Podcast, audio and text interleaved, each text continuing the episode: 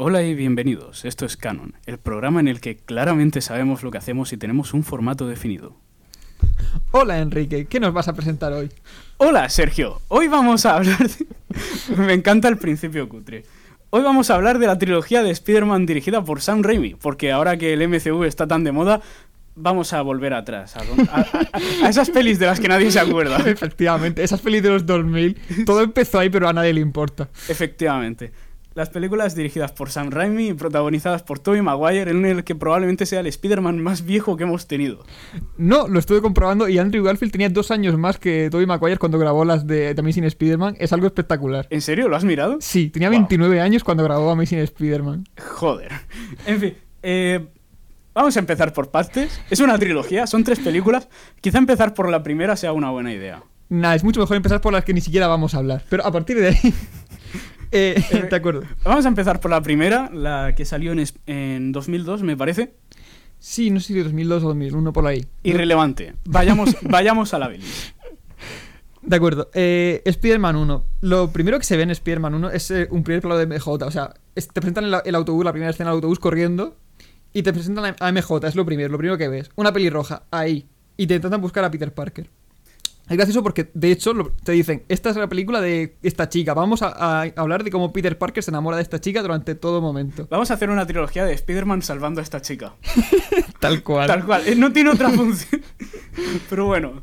De acuerdo. Es muy gracioso porque eh, realmente en los cómics eh, Mary Jane no salió hasta mucho más tarde. Sí, pero entendemos que Gwen Stacy es bastante menos popular y no la vamos a meter. Salvo en la tercera. Sí, eso, no quiero hablar de Ya, eso. llega- ya llegaremos ahí. Tenemos que hablar, pero no quiero hablar de eso. O sea, es gracioso porque eh, al principio ni siquiera está tampoco Gwen Stacy, no sale. Está Gwen Stacy, pero no se llama Gwen Stacy, se llama Liz, Liz Allen. Es divertido, es exactamente la misma persona, es rubia, tiene exactamente la misma actitud, personalidad, cara, estilo de dibujo y todo, pero con el pelo corto. Vale. Pero se llama Liz. Vamos a empezar más tarde con la bilis. Vamos a guardarnos un par de minutos. Vamos a darle cancha un par de minutos. ¿Vale? Ya llegaremos a Spider-Man 2, que es mucho mejor, ¿vale? Pero De acuerdo, haré lo que de, pueda. de momento vamos a fingir que sabemos de lo que hablamos. Eh, no, eso no se me da de- del todo bien. De acuerdo, pues. La película empieza fácil con el autobús y continúa con la picadura de araña. La creación de Spider-Man que todo el mundo conoce. La araña radioactiva que le pica en la mano y le da poderes.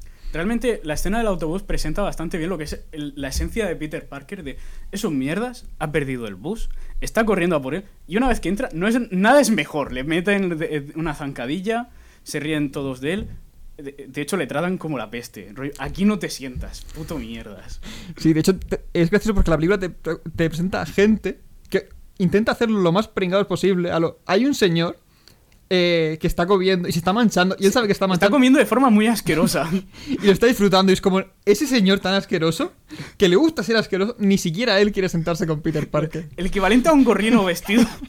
El equivalente a un gorrino vestido no quiere estar cerca de él.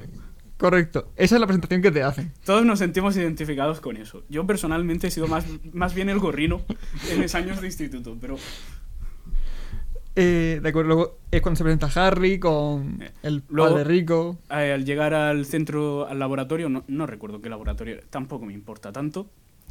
eh, aparece Harry, que según se nos da a entender ha estado en colegios privados previamente, pero lo echaban porque es demasiado rico para este sitio. Fuera de aquí con tu dinero. Esta mierda no, esta mierda no me va, soy rico, puedo hacer lo que me dé la gana. Me gusta mucho eso. Es- eh, eres demasiado rico para nosotros. Hay un capítulo en Desencanto que eh, Elfo va a comer a casa de, una- de gente pobre y lo echan No merecemos tu amabilidad. porque son demasiado pobres para recibir halagos. Sí. Y inmediatamente después de presentarnos a Harry Osborn, nos presentan a alguien que nos interesa de verdad, como Norman Osborn.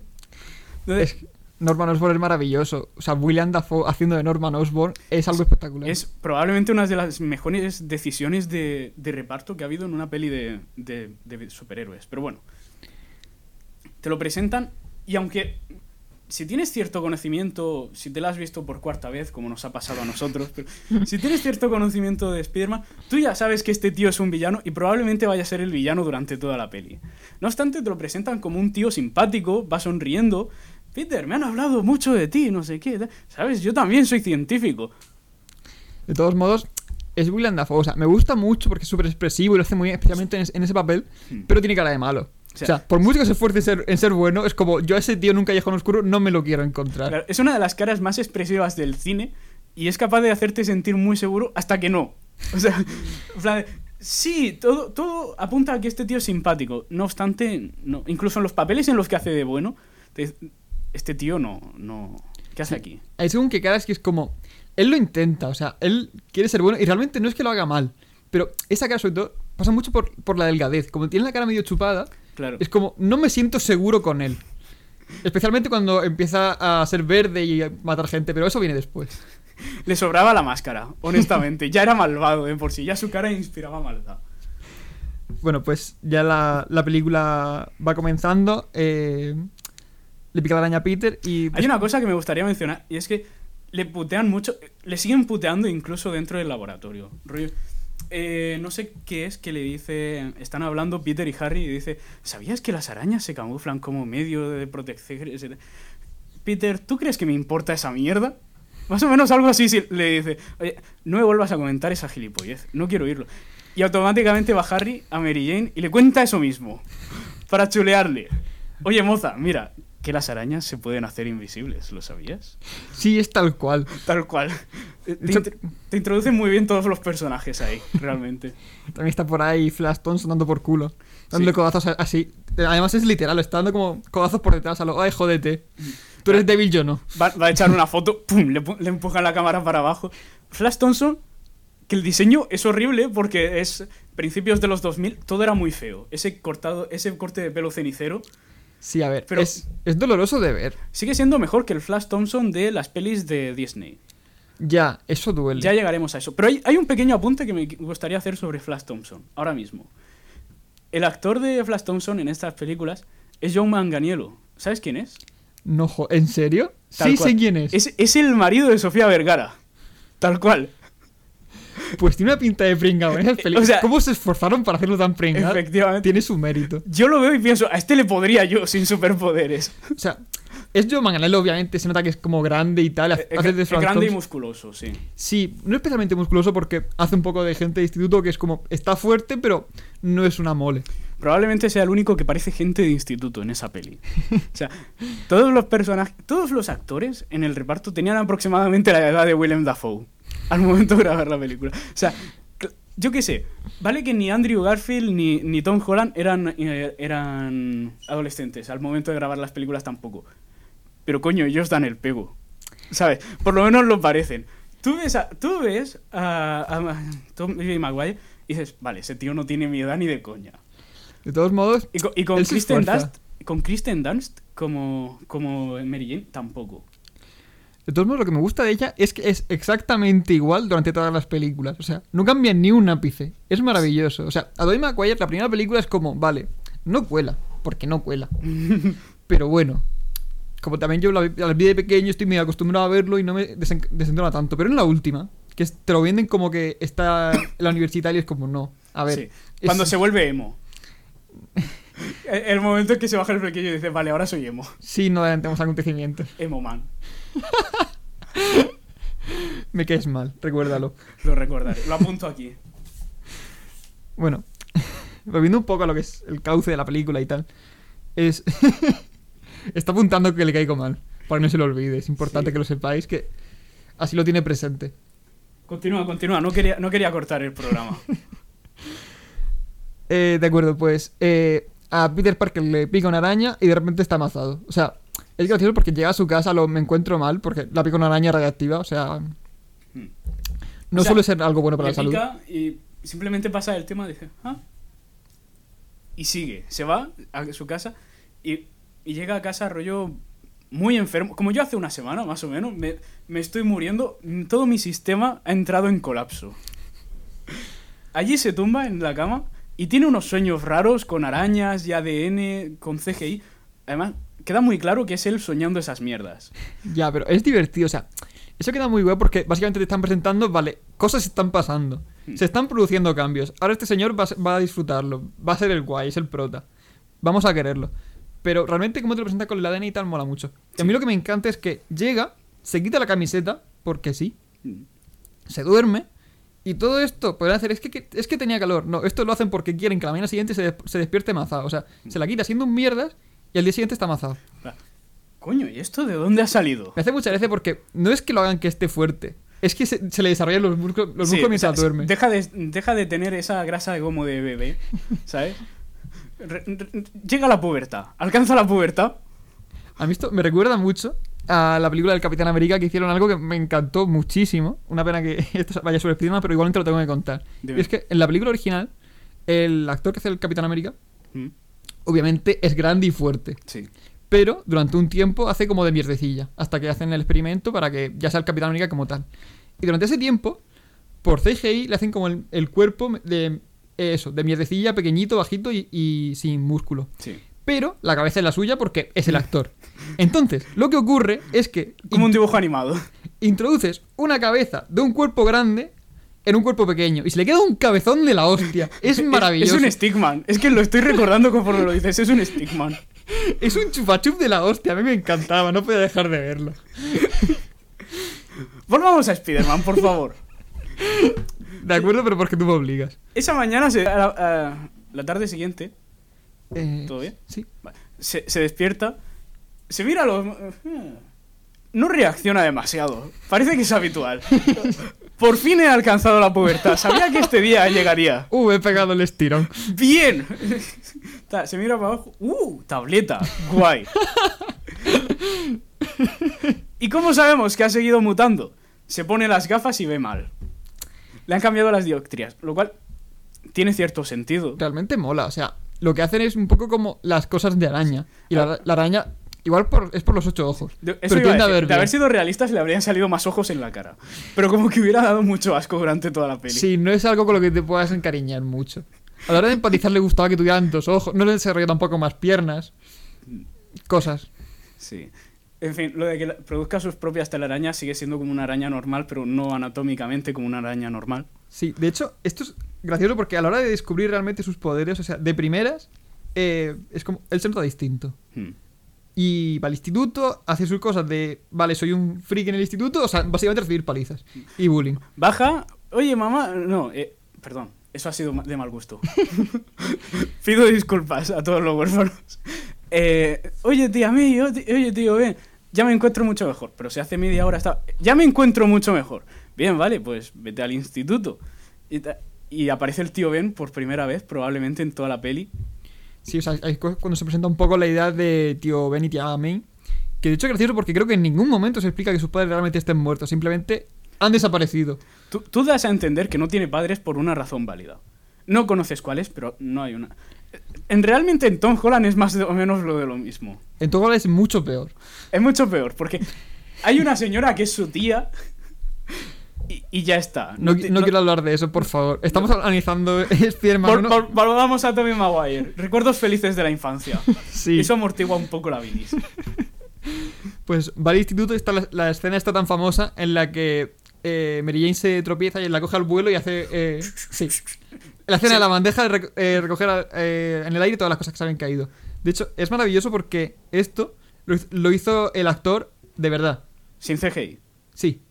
Estuvo como eh, horas y horas para hacerlo. Wow. Rollo, ¿no sería más barato y ahorraríamos tiempo si lo hiciéramos? No, esto por mis cojones. Tira otra vez el, el plátano. Tira el plátano, he dicho. Tal cual. Oye, ¿sabes que no eres Spider-Man de verdad? Porque tú lo digas. Y ahí es cuando empieza a descubrir que le sale araña de las... O sea, araña, tela de araña de las muñecas. Sí, es como, es como una. Es como una erección involuntaria. De repente, Es de repente le sale un líquido blanco, así. Sí, eso de, estamos en el recreo, por favor, ahora no, ahora no, ahora no. Y le sale el, el- la telaraña así un poco, va asomando. ¿Qué coño? ¿No? Y se le engancha. Y en esto de que, ¿qué mierda es esto que me acaba de salir del cuerpo? Por favor, quítamelo, quítamelo. Lo lanza para atrás y le da flash.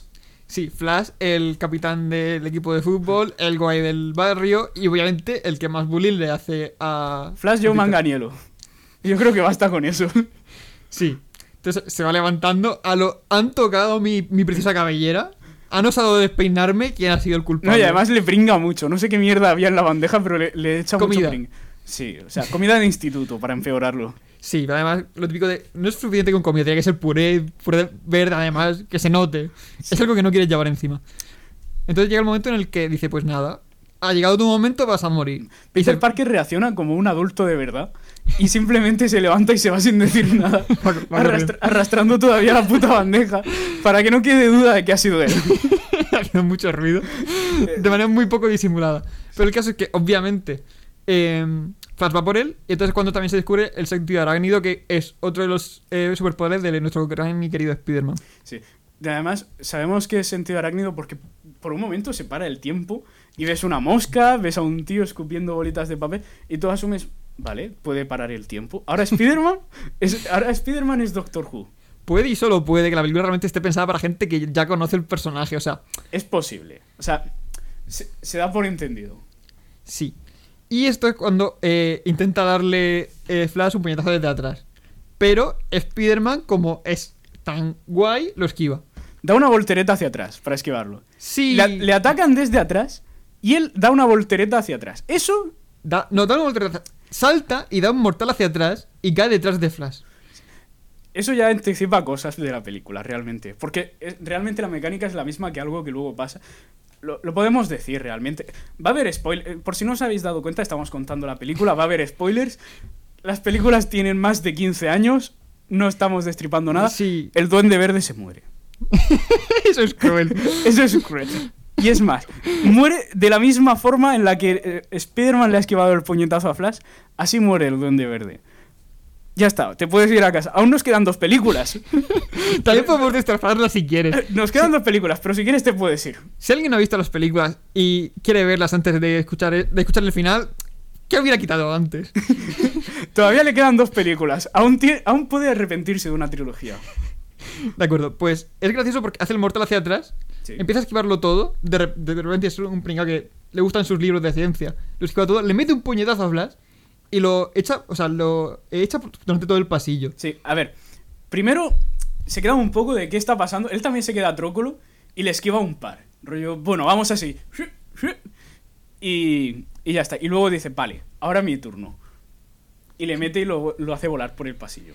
Pero es maravilloso porque todo esto me hace preguntarme, oye, si de repente alguien da un mortal hacia atrás, que de verdad que ha saltado dos metros Sí, sí. en el mortal hacia atrás, Ha saltado encima de un tío que, que es un armario.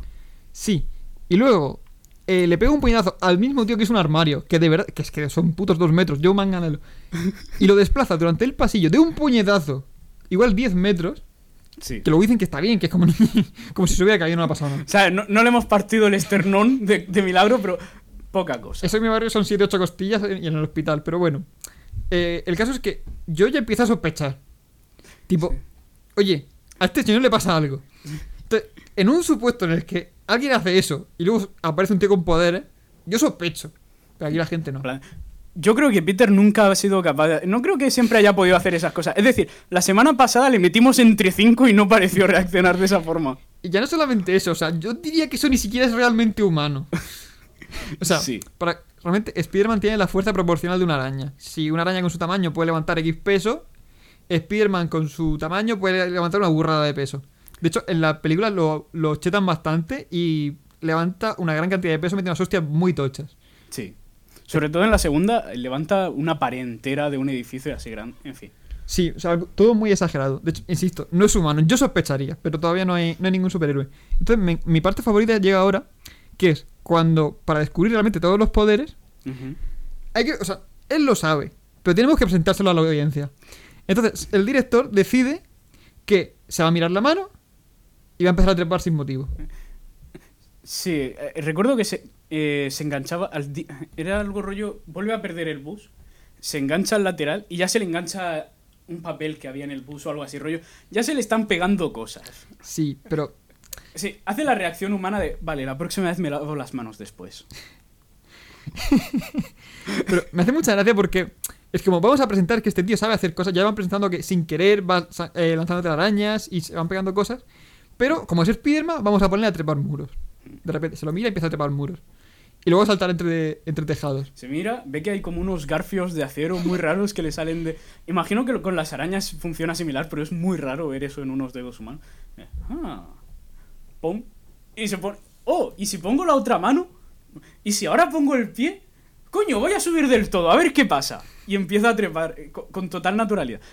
Se le ve un poco de asombro, pero como si yo me encontrase un dorito en una bolsa de fosquitos o algo por el estilo. ¿sabes?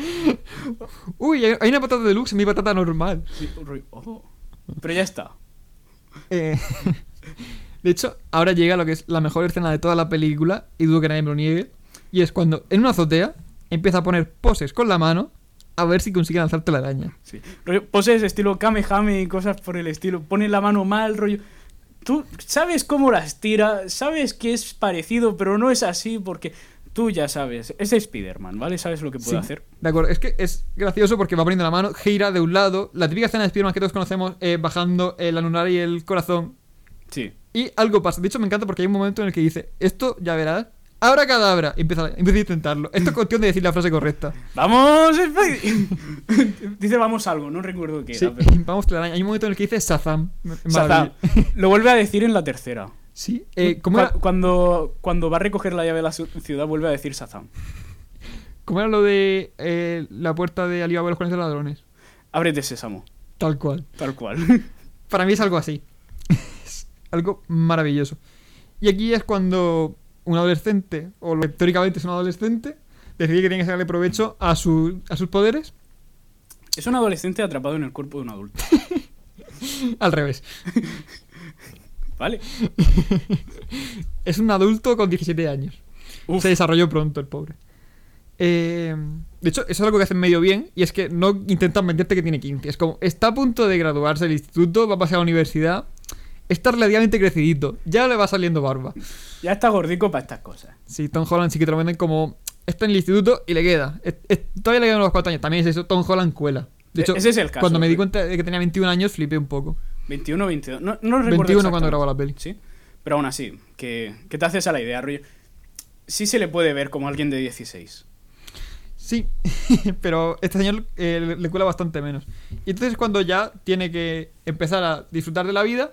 Así que eh, para ligarse a Mary Jane, Sí. con el único y noble fin de ligarse a Mary Jane, eh, decide hacerse un traje todo cutre, azul y rojo, para que la gente Un se... momento, un momento. Te voy a cortar ahí porque nos estamos saltando cosas. Enseguida quiero llegar a lo de las motivaciones y a lo que hace, porque me encanta esa escena, es maravilloso. Pero eh, tiene una conversación con el tío Ben y cosas por el estilo, rollo. No es demasiado profunda, pero para que le vayas cogiendo cariño al personaje, porque son así de malvados. Es- esta es la única peli en la que se ha llevado bien lo del tío Ben, y ahora llegaremos a eso. Pero bueno, eso. tiene una conversación con Mary Jane en la que hablan del futuro y de esas mierdas, y aparece Flash en su nuevo y flamante carro nuevo, y Mary Jane se sube y se va con él. Y siguiente vemos a Spider-Man buscando en el periódico anuncios de coches, un Subaru de segunda mano y cosas por el estilo, y el anuncio de la lucha libre. Porque me gusta muy bien cómo es... Me gusta muy bien. Se me ha olvidado... De tanto que me gusta, se me olvida cómo se habla. Continúa.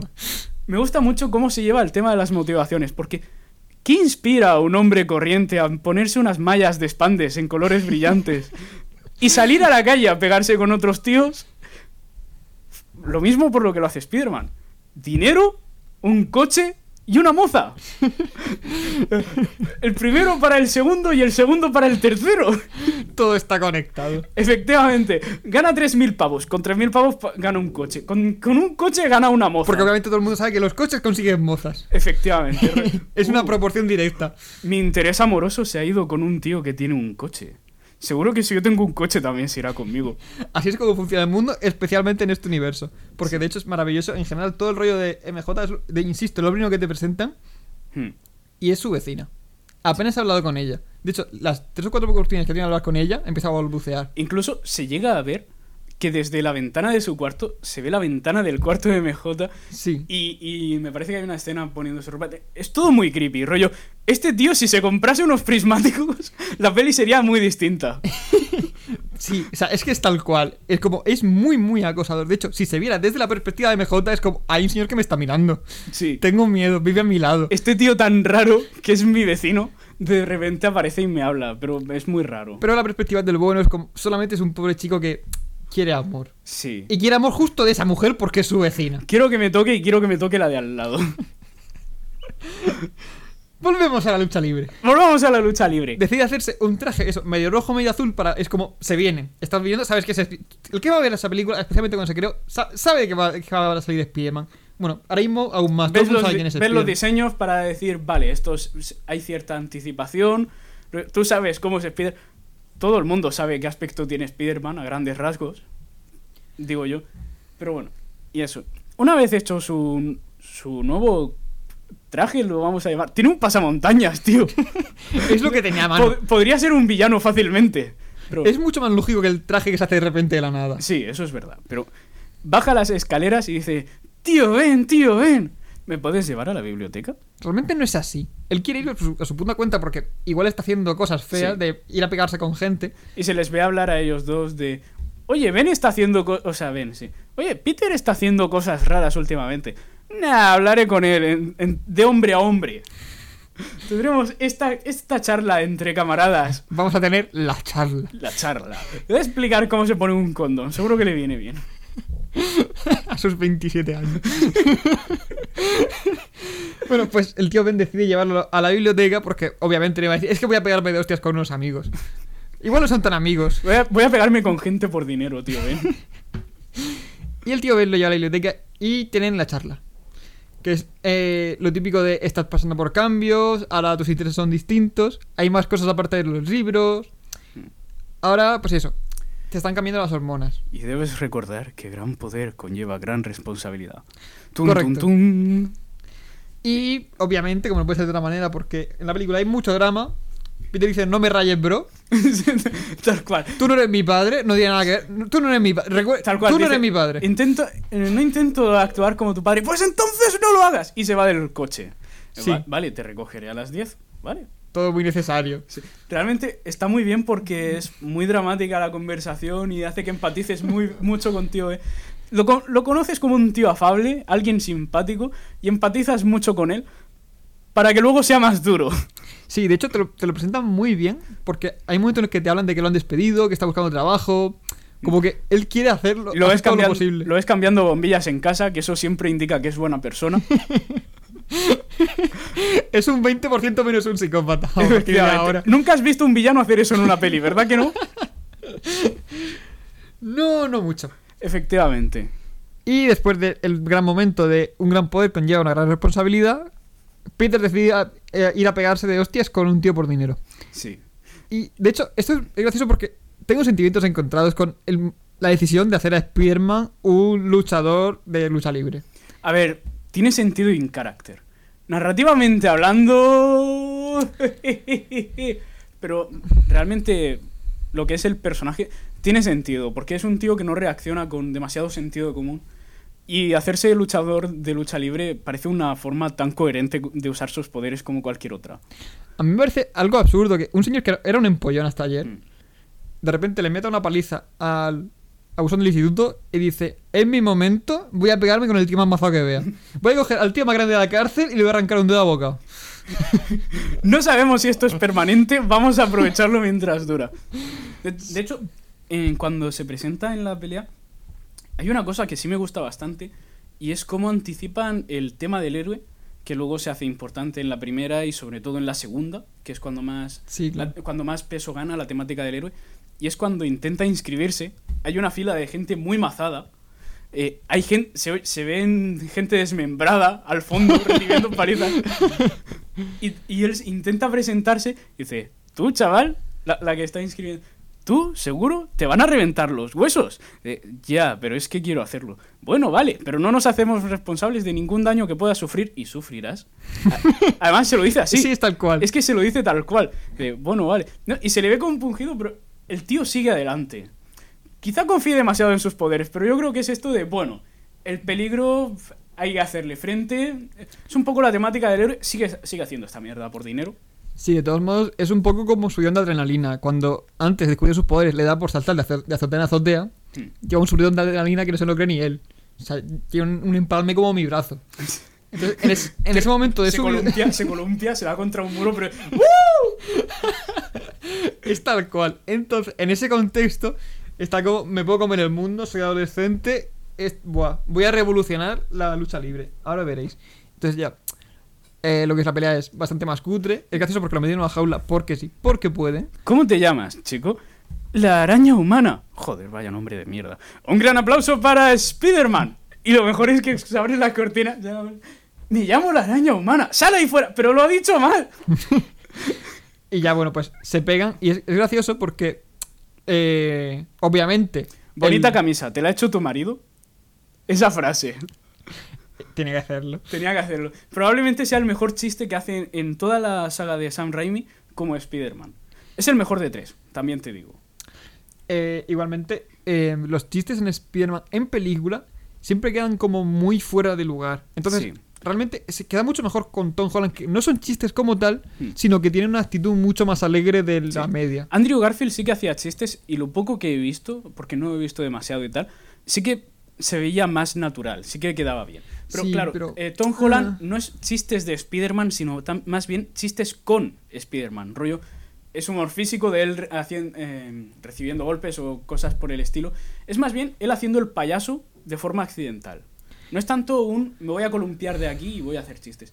Realmente, en la primera se puede entender porque todavía es- es- está empezando en esto, está aprendiendo a manejar las cuerdas, muy literalmente además. Y claro, se puede entender que esté en lo que está y no haciendo chistes, pero realmente no, se, no es algo que se llegue a ver en toda la...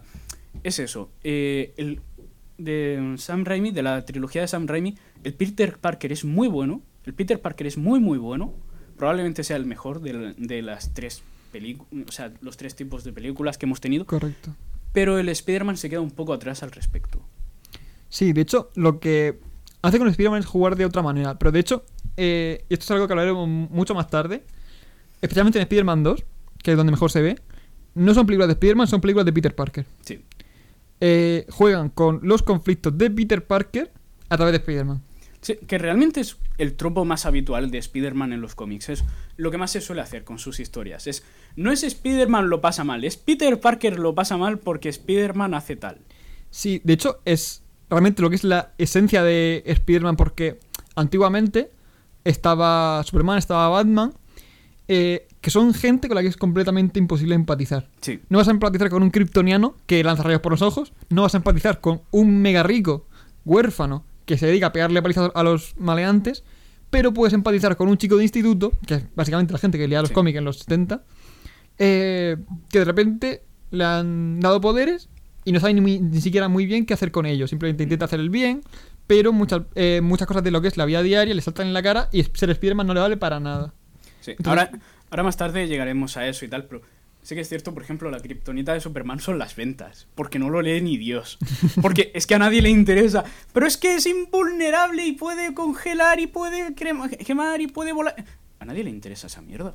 Ya, es como es demasiado fácil. A Spider-Man le pegas con suficiente fuerza y le puedes hacer bastante daño. Se le puede apuñalar. Eso, eso me mola. Es apuñalable. Me gusta en un superhéroe. Pero bueno, llevamos un rato con esto, vayamos a la magra. La pelea se le ve derrotar. Vemos que gana al tío en menos de los tres minutos requeridos. Mm. Y Porque entonces- Le obligaban a estar tres minutos en la jaula con un señor. Teóricamente, hay que aguantar tres minutos, le pegan una paliza a los dos. Eh, y es cuando, eh, como iba a decir, mi gran compañero Enrique y apreciado amigo. Oh, oh, las- eh, el vale de insultos lo, lo he cobrado contigo también. Solo en directo. Oh, en este momento es cuando él va a cobrar porque quiere su coche.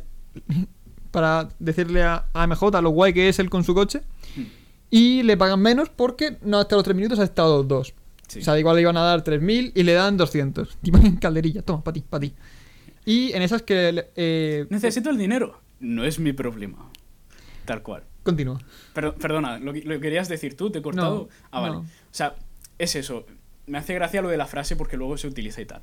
Automáticamente le dan el dinero, él lo coge porque quiero mi flamante carro nuevo, a pesar de que tengo poca pasta, y se va al ascensor y tal, y automáticamente, ¡Ey, detened al ladrón! Hay un señor que le ha atracado la pasta al tío al que no, que no le pagaba, y él simplemente se queda mirando, le pasan por delante, un señor es con pistola, saco de dinero. Todos tenemos la imagen del ladrón en la cabeza. Sí, a ver.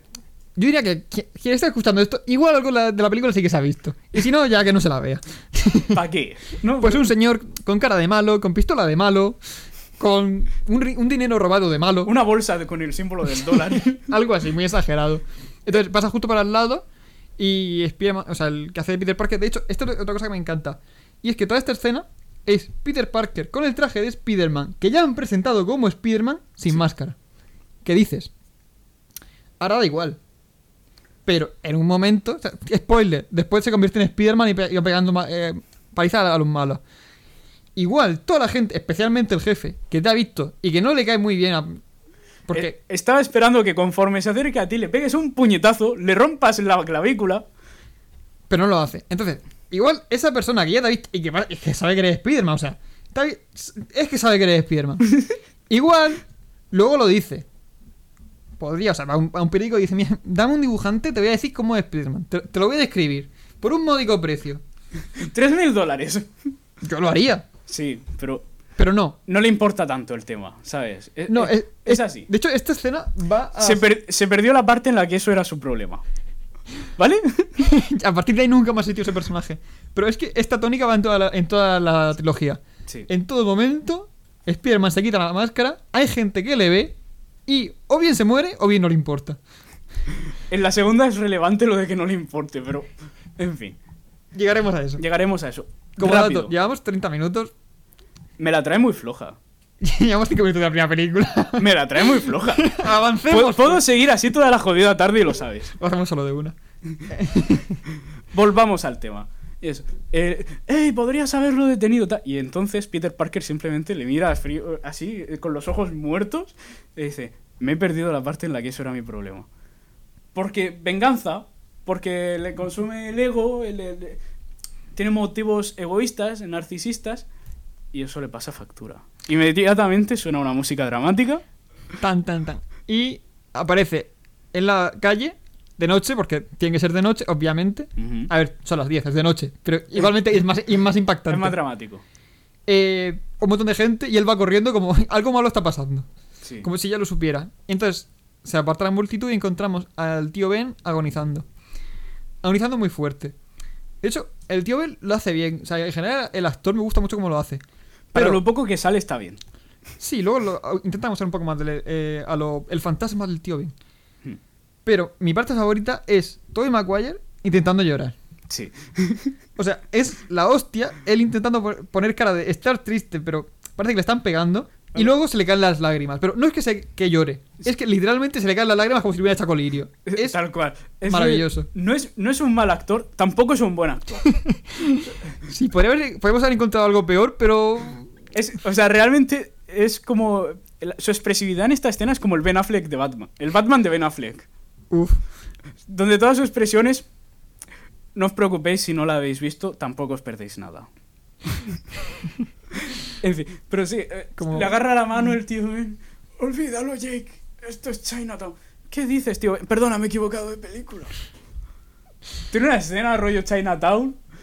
En fin. En fin, gran poder, gran responsabilidad, seamos dramáticos. De hecho, aquí llega un momento que realmente me duele bastante y es que dice: Bueno, se ha, se ha muerto mi tío, es como mi padre, es junto a la tía mitad de la familia que tengo, está agonizando. Bueno, que agonice tranquilo. Voy a perseguir al ladrón. Entonces, se va a, a buscarle en telaraña. Va ya con ya tocó ahí, paseando por la ciudad. De hecho, hay un momento que lo tengo apuntado y todo. Que hace una publicidad muy absurda de Carlsberg. Sí, hay un. eh, o sea, yo lo estaba viendo y me daba cuenta de que. ¿Cuántas veces va a salir más este camión? Hay una época, una época, una escena de persecución por la autovía en la que Spiderman va, por ahí y entre otras cosas eh, está encima de un camión, luego pasa el coche de al lado, luego se va a pasar por el camión y el camión está lleno, lo que es literalmente lleno de publicidad de Carlsberg. Tal cual. Es muy verde con Carlsberg por todos los lados y está como dos minutos en escena solo el camión. Tal más que Spiderman. De una peli de dos horas, fácilmente, dos minutos los consume el camión de Carlsberg. Yo de pequeño no me daba cuenta, pero ahora es muy obvio y me hace mucha gracia. En fin. Me estaba tomando una Heineken mientras lo veía, me daba igual. nah, es broma. Bueno, el todo alcohol esto es malo. es gracioso porque va con su máscara, como ya es más Spiderman, está por ahí persiguiéndole. Y Sobre, sobre la muerte del tío Ben. En la peli hay tres muertes. Hay más, pero nin- ninguna de las extras nos, nos parecen relevantes. Hay tres muertes Una de ellas es responsabilidad de Spider-Man y es muy interesante ver cuáles son y cuáles no. Y mola bastante. Continúa, te he cortado. Bueno, eh, por intentar aligerar un poco, se encuentra con el matón en una... eh, ¿Cómo sería esto? Una... En un almacén abandonado, Sí. una fábrica. una- es una fábrica abandonada, obviamente la gran escena, y está el tío con la pistola, lo estoy nerviosete, y, y Peter Parker rondándole, con su máscara, lo guapo, o sea, Mm, que te reviento, payaso, acabas de disparar a mi tío. Sí. Y eh, cuando lo ve, porque obviamente le desarma, le pega una paliza, descubre que era el ladrón que había dejado escapar antes de eh, la- el señor del torneo de lucha libre. Y el momento de revelación de hostia eres tú. Pero me encanta porque en el momento de revelación lo que hace es hostia eres tú y se quita la máscara. Tal cual. ¡Ey, mira! ¿Me, re- me recuerdas? So- soy yo, el del pasillo. Muy bestia. Porque De verdad que la identidad secreta de este hombre es un milagro. O sea, lo mejor de todo es que luego en los cómics llega Civil War y la revela él. Porque le da la gana. Pero en Civil War, ¿tú sabes cuánto tiempo ha pasado en Civil War de identidad secreta? Tal- Ni siquiera es canon Civil War. Esto es canon, Civil War no. El caso. Es muy poco inteligente. Si pretendes mínimamente llevar una identidad secreta, decir, hostia, el malo se quita la máscara. A ver, en los primeros compases todavía tiene pase. Rollo, porque aún está empezando, ni siquiera es un justiciero todavía. Sí. Luego tiene mucho más delito. Sí, llegaremos. Hay, un- hay una escena concreta que es como, tío, eres subnormal. Eh, luego me voy a seguir quejando de esta parte. Pero bueno, es como, empieza a pegarle empujones a lo, me has quitado a mi tío, tal, eres un cabrón. Hmm. Eh, y es maravilloso el momento en el que eh, eh, está el ladrón justo al lado de una ventana, mientras Spiderman le pega una paliza. Retrocede, él solito, ni siquiera le empuja a Spider-Man. No, no es, no es tal cual. Eh, es... ¿Qué pasa? No, nada. Eh, que Spiderman, a lo, venga, vale, te perdono un poco la vida. No te voy a matar, no te voy a, no te voy a tirar por la ventana. Y dice, ja, es mi momento, saca la pistola. Ahora te, disparo yo a ti. So payaso. Es gracioso porque además no es que le dispare, es que se va preparando. O sea, la típica escena de. eh, ¿Cómo es este hombre? El Gran Torino. Sí. Dime Gran Torino. No, dime el actor de Gran Torino. El Clint. Eastwood. Clint Eastwood. La típica escena de Clint Eastwood sacando una pistola, preparándose a lo. Te voy a, matar- te voy a pegar un disparo en toda la puta cabeza, hijo de puta. Imaginaos eso, a lo tranquilamente, cuando está el tío a medio metro. Obviamente, Spiderman le desarma y él solo, sin empujarle ni nada, se queda para atrás y se, y se muere. Identidad secreta protegida. Esa muerte no es responsabilidad de Peter Parker, tampoco lo es de Spider-Man. Eh, la del tío Ben sí. Y esto es un punto en el que me gustaría parar aún más el programa, porque vamos a retrasarlo un poco más. Sí, solo son 40 minutos. Adelante. Total. En fin, esto es, es por lo que digo que es donde mejor se ha llevado el tío Ben en las películas. También probablemente sea la única película la que se ha llevado el tema del tío Ben en absoluto. En las de Andrew Garfield se intenta, pero no. Ya, pues similar. Y eso. Y es porque esto para la gente que no lee los cómics igual no está habituada, pero sí que es cierto que la muerte del tío Ben es responsabilidad de Peter Parker. Eso es canon. Esto es canon también, pero eso es canon. Y se utiliza mucho, rollo, en, sus soliloquios, típica viñeta del superhéroe hablando solo en su cabeza, se menciona mucho y se le utiliza para torturarle mentalmente bastante. Sí, o sea, no es como si estuvieran en todo momento con él porque se ve mucho más cómo está luego tía May a raíz de eso. Sí. O sea, utilizan más a tía May como, eh, Sí. como herramienta a la hora de eh, expresar la, la muerte y la culpa y eh, todo Ah. lo que tiene que en- encararse ahora, porque ahora es el hombre de la casa. O sea, A los demás superhéroes se les pega. A este se le tortura emocionalmente. sí, de una manera bastante absurda. Secuestrando a Mary Jane, llegaremos a eso. ¡Otra vez! Y bueno, ya avanzando, eh, Peter Parker decide que si un gran poder conlleva una responsabilidad y que por dejar eh, escapar a un, a un malo maloso, su tío está muerto, ahora nunca dejará escapar a ningún malo maloso, excepto la segunda, que sí lo hace. Pero bueno, quitando esa parte, eh, ahora, es, ahora es bueno y ahora es Spiderman y va a pegarle a los malos. Entonces ya crea el traje, que es gracioso porque crea un super traje detallado de la hostia de la nada. Eh, y es cuando ya se crea lo que es el Spider-Man de verdad. Eran las películas de Marvel de principio de los, de los 1000. Los trajes salen de la nada, ¿vale? Acostúmbrate. Sí. Y es cuando vemos a mi personaje más querido, y al tuyo también, porque lo digo yo, Vale. que es J. Jonah Jameson.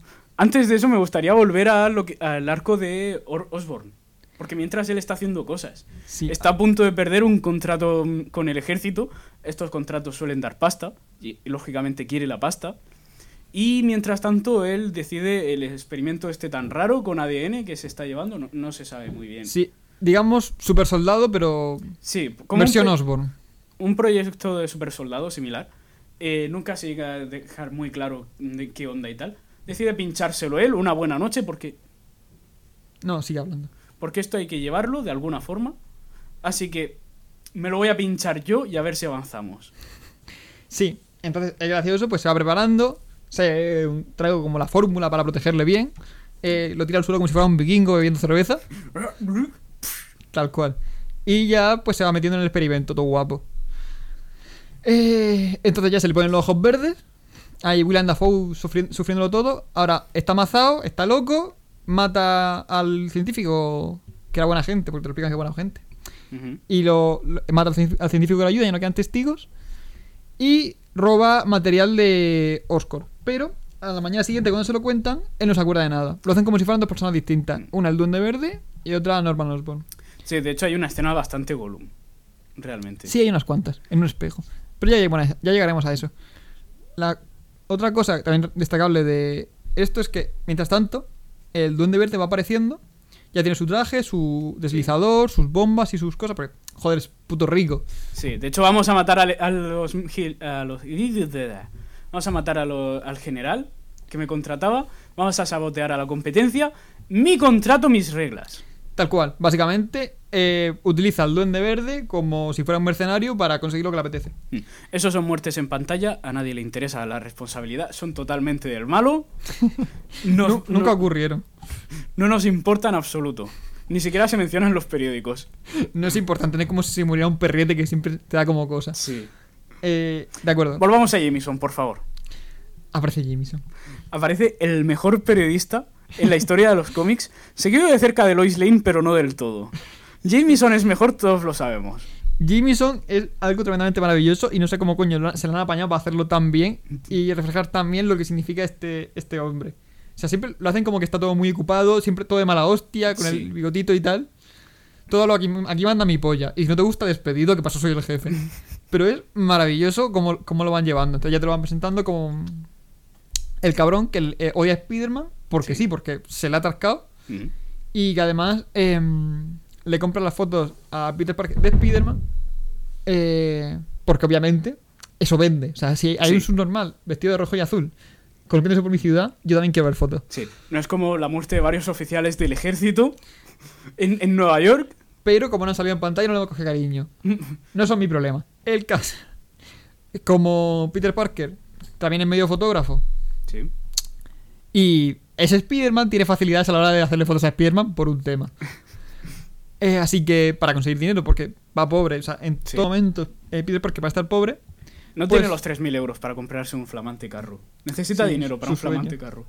eh, en tanto, Norman Osborn es brutalmente despedido. Sí. Decide la gente que van a fusionarse con otra compañía y que Osborn estorba. Eh, y parece que al Duende Verde esto no le sienta especialmente bien. Me gustaba el dinero. Se supone que eso es una imitación. No lo volveré a hacer, lo prometo. Gracias, todos te lo agradecemos. Lo apunto aquí también. Debajo de lo de Sergio me odia.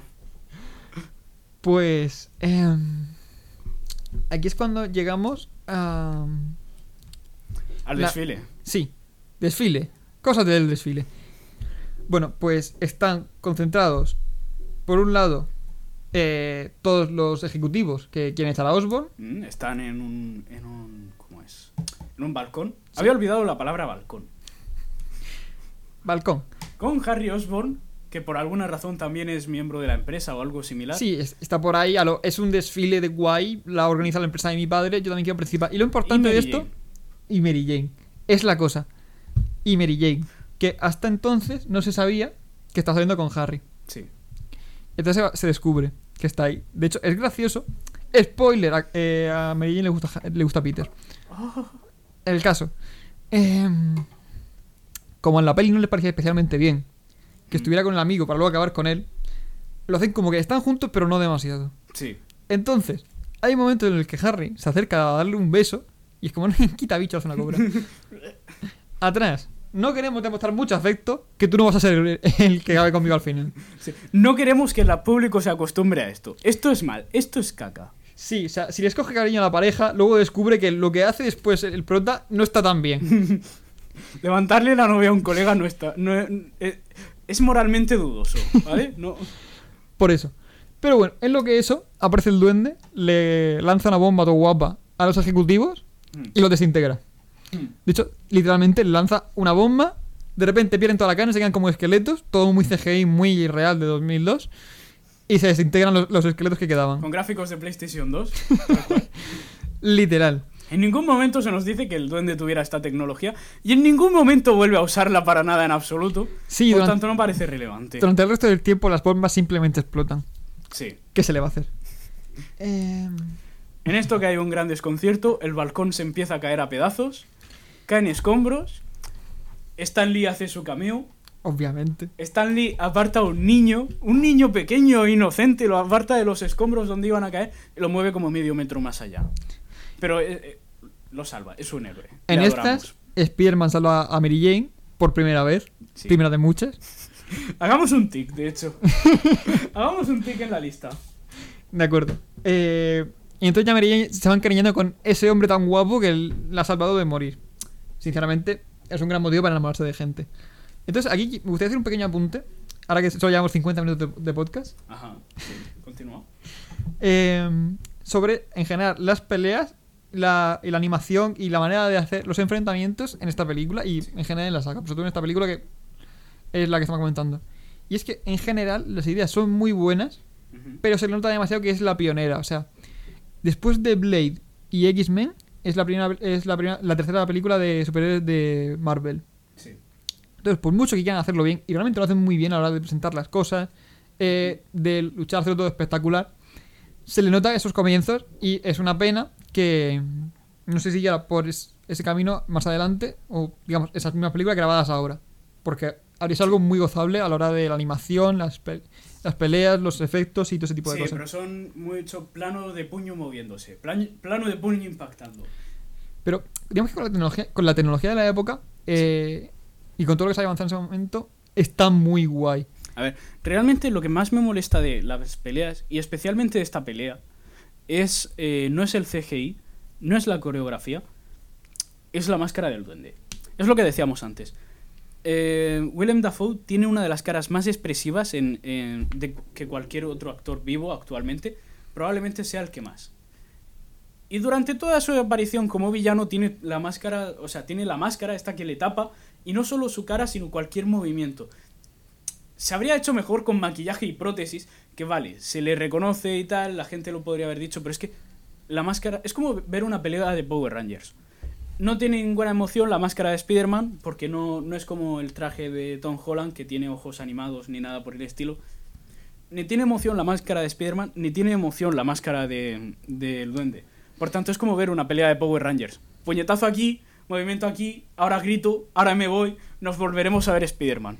Sí, de hecho es muy divertido porque directamente la, la máscara de Spider-Man se la quitan o la rompen. Sí. De manera continua, porque necesitan que se vea lo que hay debajo de la máscara. En los cómics también ocurre, pero bueno. En los cómics no tanto, muchísimo menos, porque los cómics, al tener diálogos consigo mismo y Hmm. poder ver lo que está pensando sin que quede absurdo, Hmm.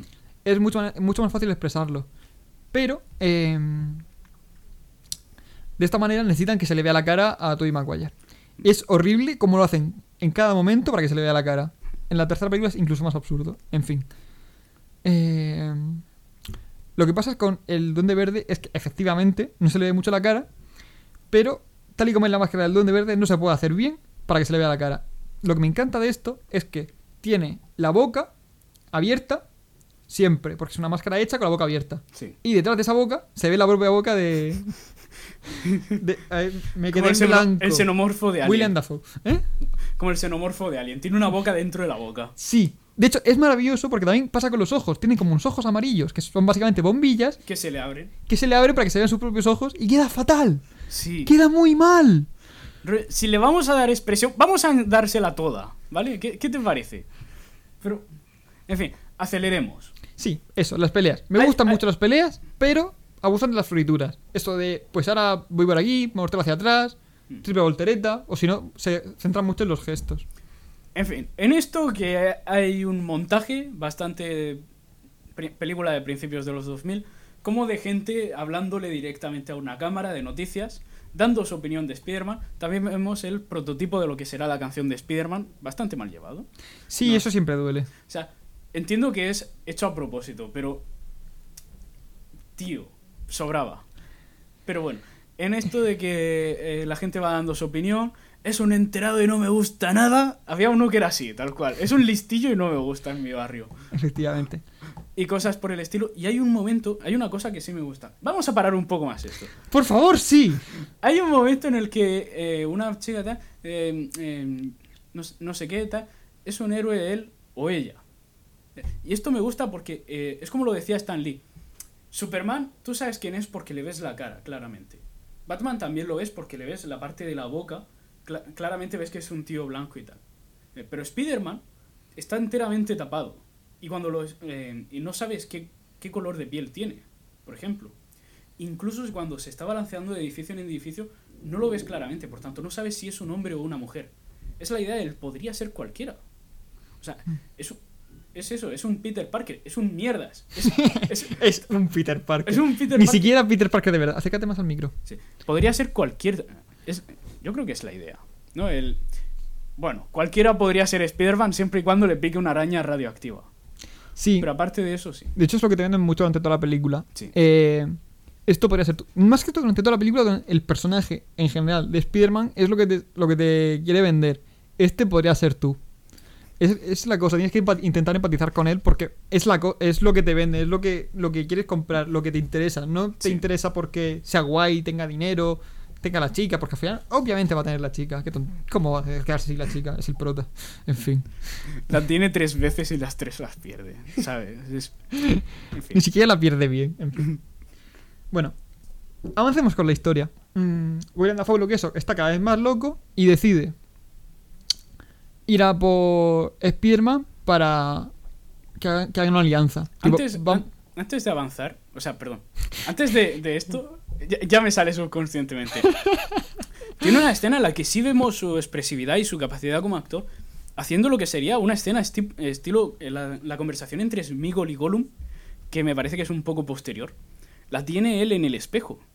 Rollo, claramente se ven las dos personalidades, rollo, pero yo no soy malvado, yo no hago cosas tal. "Eh, Seguro que no, tal. eh, Desde el espejo. Y sí le ves la cara como la deforma, hasta darle una, una sonrisa bastante siniestra. Estilo Joker, sí, ¿sabes? de hecho, es me, me gusta mucho porque la escena de Smigol, del Señor de los Anillos, es eh, Smigol hablando consigo mismo. Pero se ve siempre en dos tomas distintas.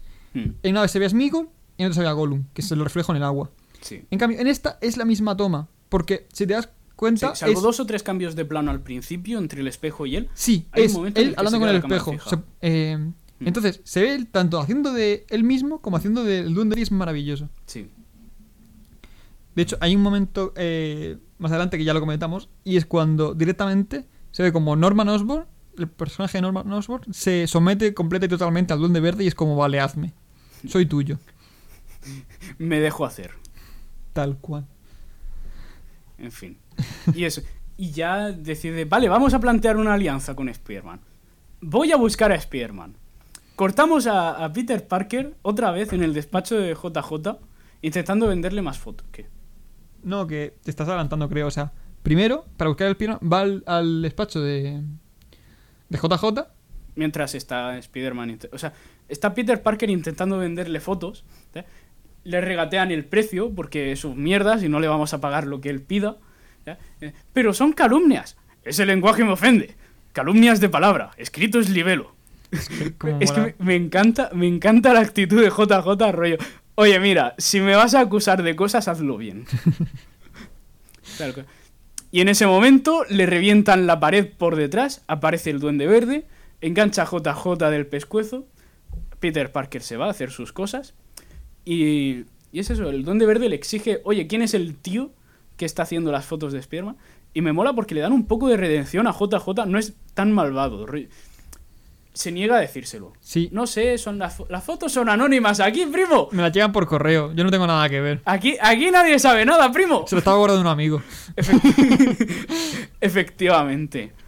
Es tal cual. Eh, de hecho, sí, es divertido porque no es tanto redención. O sea, Sí, él se descubre que si le, si le dejas suelto no es tan mala gente. Sí, Pero a la vez es un cabrón. es eso. Entonces, rollo- como, cuida de los suyos mientras sean suyos, pero si le joder- Es como cuando tú tienes un hermano y dices, a mi hermano no le puedes insultar, ya le insulto yo. Efectivamente. Es un poco ese rollo. Es eso, rollo. Yo también quiero ver a Spider-Man pasar las putas. Pero. Ah, no voy a delatar al tío que está justo ahí detrás. No. También- ¿Sabes? Ese de ahí. Y. Tampoco lo mate, ¿sabes? Es un, es un- Con que deje el disfraz me basta. También es que realmente eh, JJ no. no o sea, querría destruir a Spider-Man, pero no va a joder a sus colaboradores. O sea, Mm. también un poco la base del periodista. O sea, no quiero dar por culo al que me da, al que me da las fotos. Si quieres ir a por Spider-Man, dale, dale una paliza, que son el mismo, nadie lo sabe. ¿Tú te imaginas que, que le dice las fuentes son anónimas? ¡Ah! Secreto. Pero que realmente es eso. Él odia simplemente a Spider-Man, no le va a dar al, al tío que colabora con él. De hecho, hay, hay cómics en los que literalmente conspira contra Spider-Man. El escorpión. Algún día llegaremos a escorpión. No, no quiero. Sí. Ah, suficiente de JJ por ahora. Bueno. Por, por ahora, ¿vale? Ya volveremos. Entonces ya es cuando el duende encuentra a Spider-Man y le pega una paliza para decirle que mm, o lo- se hacen amigos o lo mata. Sí. Y Spider-Man intenta ser bueno.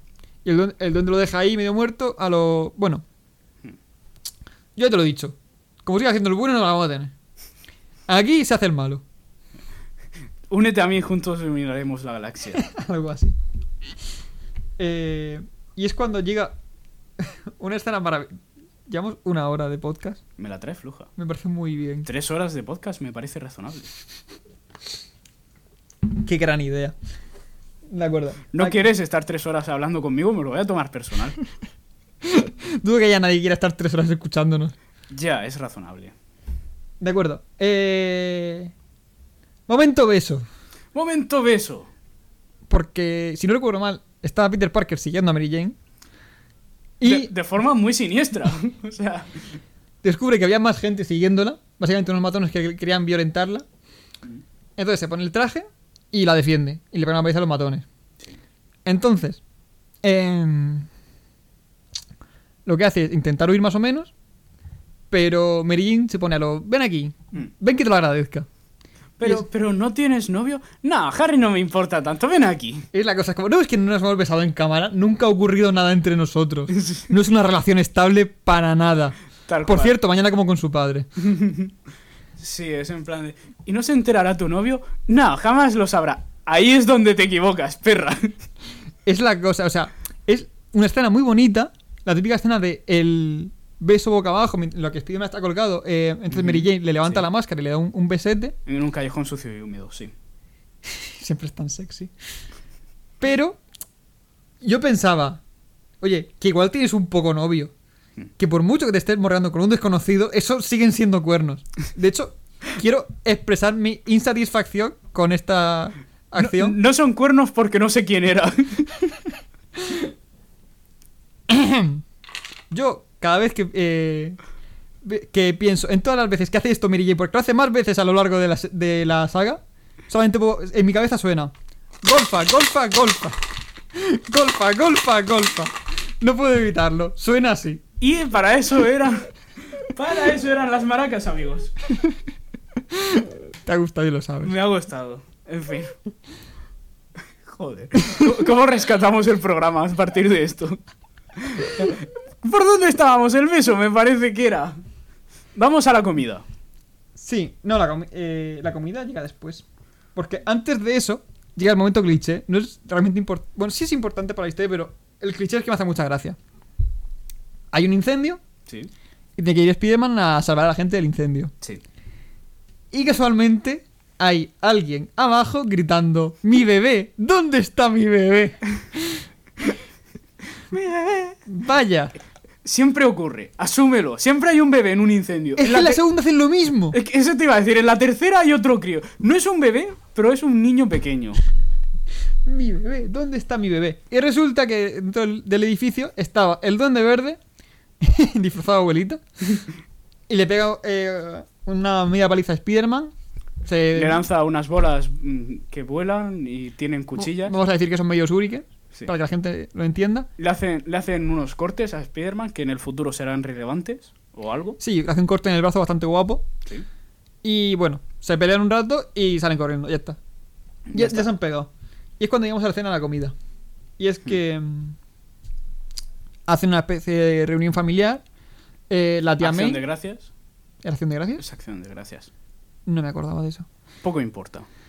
Prácticamente nada. La tía May, eh, Harry, Norman Osborn, eh, Mary Jane y Peter, que es un poco como la family. Mm. Y consiste en que ahora Norman Osborn va a conocer a Mary Jane, que es la novia de Harry, que se acaba de morrear con el Spider-Man. Pero eso, eso nunca ocurrió.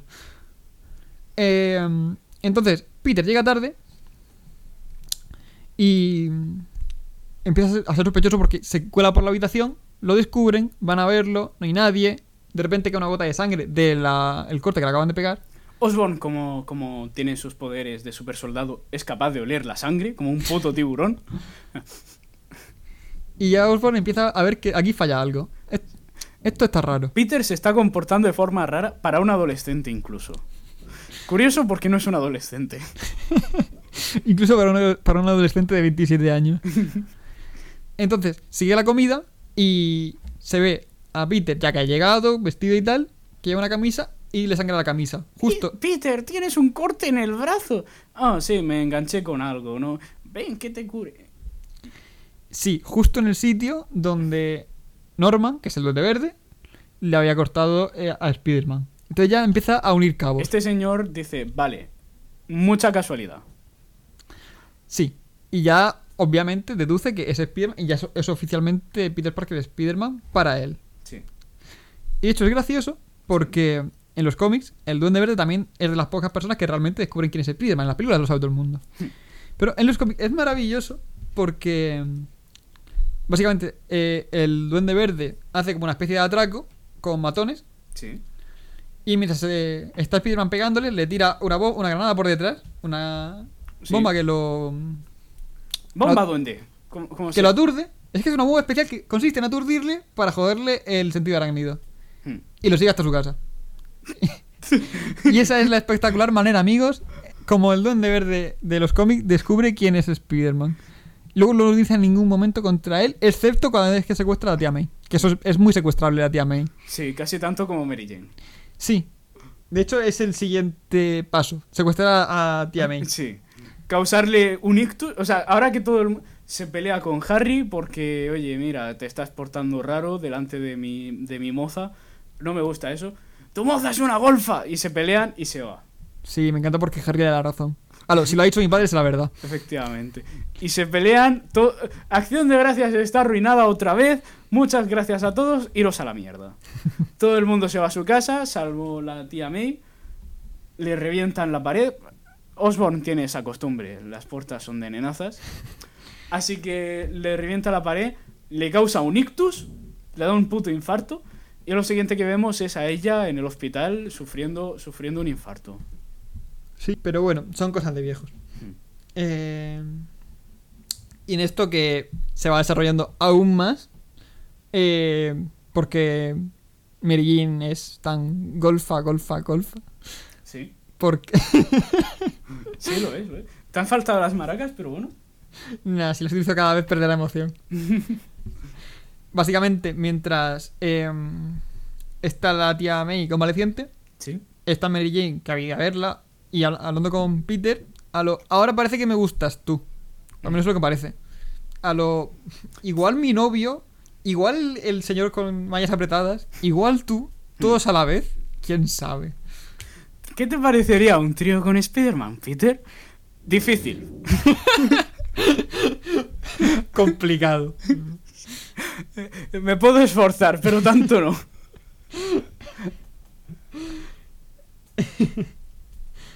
De acuerdo. Pues, eh,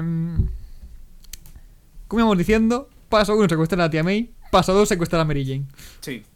Entonces, Se la lleva a un puente. Sí. Y esto hay que explicarlo.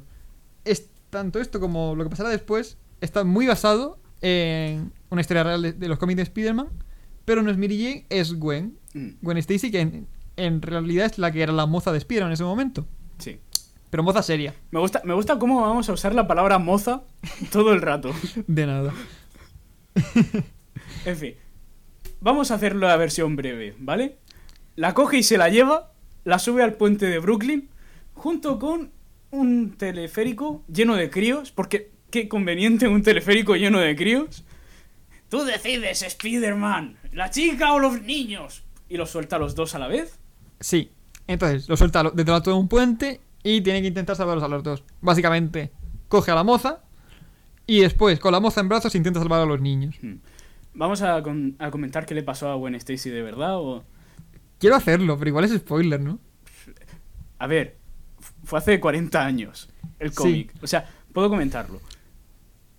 Esto pasa en los cómics, solo que sin el teleférico lleno de críos. Simplemente la tira del puente. ¿No, era- ¿No hay nada más? Me parece que no hay nada más. No es importante. La tira. Spider-Man intenta engancharla con una telaraña. Esto es muy oscuro, realmente. Es muy, muy tétrico.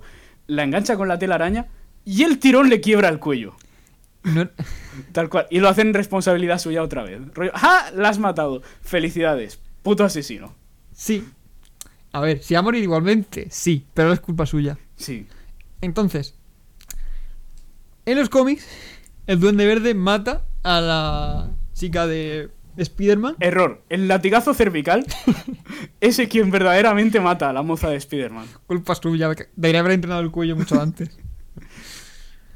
De acuerdo, pues en esa, eh, en esa situación, pero modo película, Spider-Man lo salva a los dos gracias a la ayuda de la gente de Nueva York que se había encariñado con Spider-Man. Por, yo que sé, salvarlos de los malos y deciden eh, ayudarle en su lucha contra el Duende Verde tirándole cosas.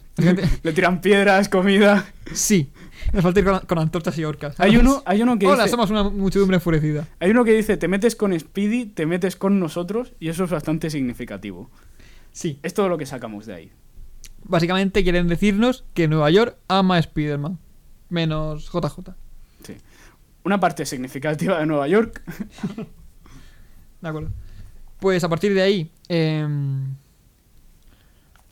el Duende Verde se lleva a Spider-Man también a un, vamos a decir, un almacén abandonado. Sí. Básicamente le, lo engancha con el... Eh, ¿Cómo es? El...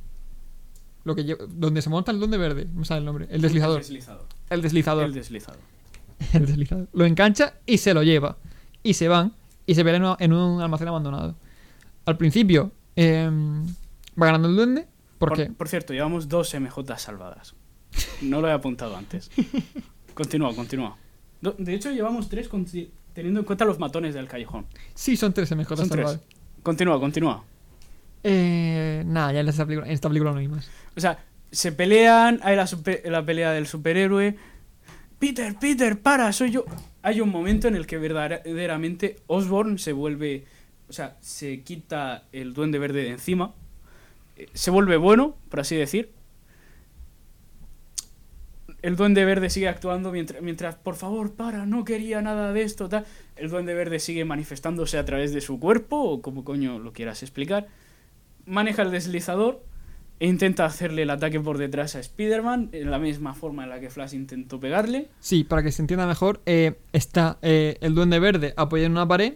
Spider-Man justo detrás de él. Intenta, desde el deslizador, por detrás de Spider-Man, con, porque el, des- el- el deslizador lleva cuchillas, atravesar a Spider-Man. Mm. Pero Spider-Man es súper poderoso y como tiene el sentido de arácnido, lo esquiva y se atraviesa el duende verde a sí mismo y se muere. De hecho, es gracioso porque intenta hacerlo medio cómico. Entonces, justo cuando eh, Spider-Man da el salto hacia atrás, se ve un primer plano de la cara de William Dafoe diciendo, oh, oh. Oh, oh. Además con la voz del duende verde. Ah, ah, Sí, tal cual. Y sus últimas palabras son, no se lo digas a Harry. tal cual. No se lo cuentes a mi novia. No se lo digas a mamá. Como dato, Como dato. en, las- en el cómic que estábamos contando antes, donde se muere eh, Gwen Stacy, también ocurre esto, de la misma manera. No se lo digas a Harry, también se lo dice. No, Ah. pero eh, después de eso, Spider-Man, bastante cabreado, Sí. eh, sigue a- al Duende Verde en un almacén abandonado, se meten de hostias, aquí sí que se meten de hostias, pero a lo bestia, Y el Duende Verde vuelve a intentar ensaltarlo, Spearman lo vuelve a esquivar y se muere. Y así es como se muere ofi- oficialmente Norman Osborn la primera vez. Guay. La primera vez. Cosas de los cómics. ¿Cuántas van? ¿Cuatro? Pasamos a Spider-Man 2. En esta vamos a tratar. No, no, no, no, no, no, no, no, no, hombre, no. Vale, vale. Se encarga Sergio. A partir de aquí, que maneje él. Yo voy a hacer referencias a los Simpsons. Es que eh, el de la, la primera película, que es eh, Harry descubriendo que Spider ha matado a su padre, Sí. o eso es lo que parece, o sea, lo deja medio muerto, Sí, o sea, lo, lo muerto en deja- sofá. lo devuelve a su casa. Porque dejarlo en la fábrica estaría feo. Sí, para que nadie sepa que él era el Duende Verde, porque sí, because reason. Y a partir de ahora Harry odia a Spider-Man.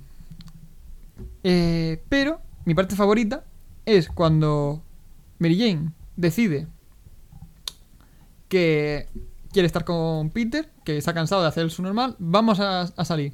Y le dice, ajá, no. Ya, ya no, ya no me apetece, no, no me gustaba. Eso, ni eso es la friendzone, para ti.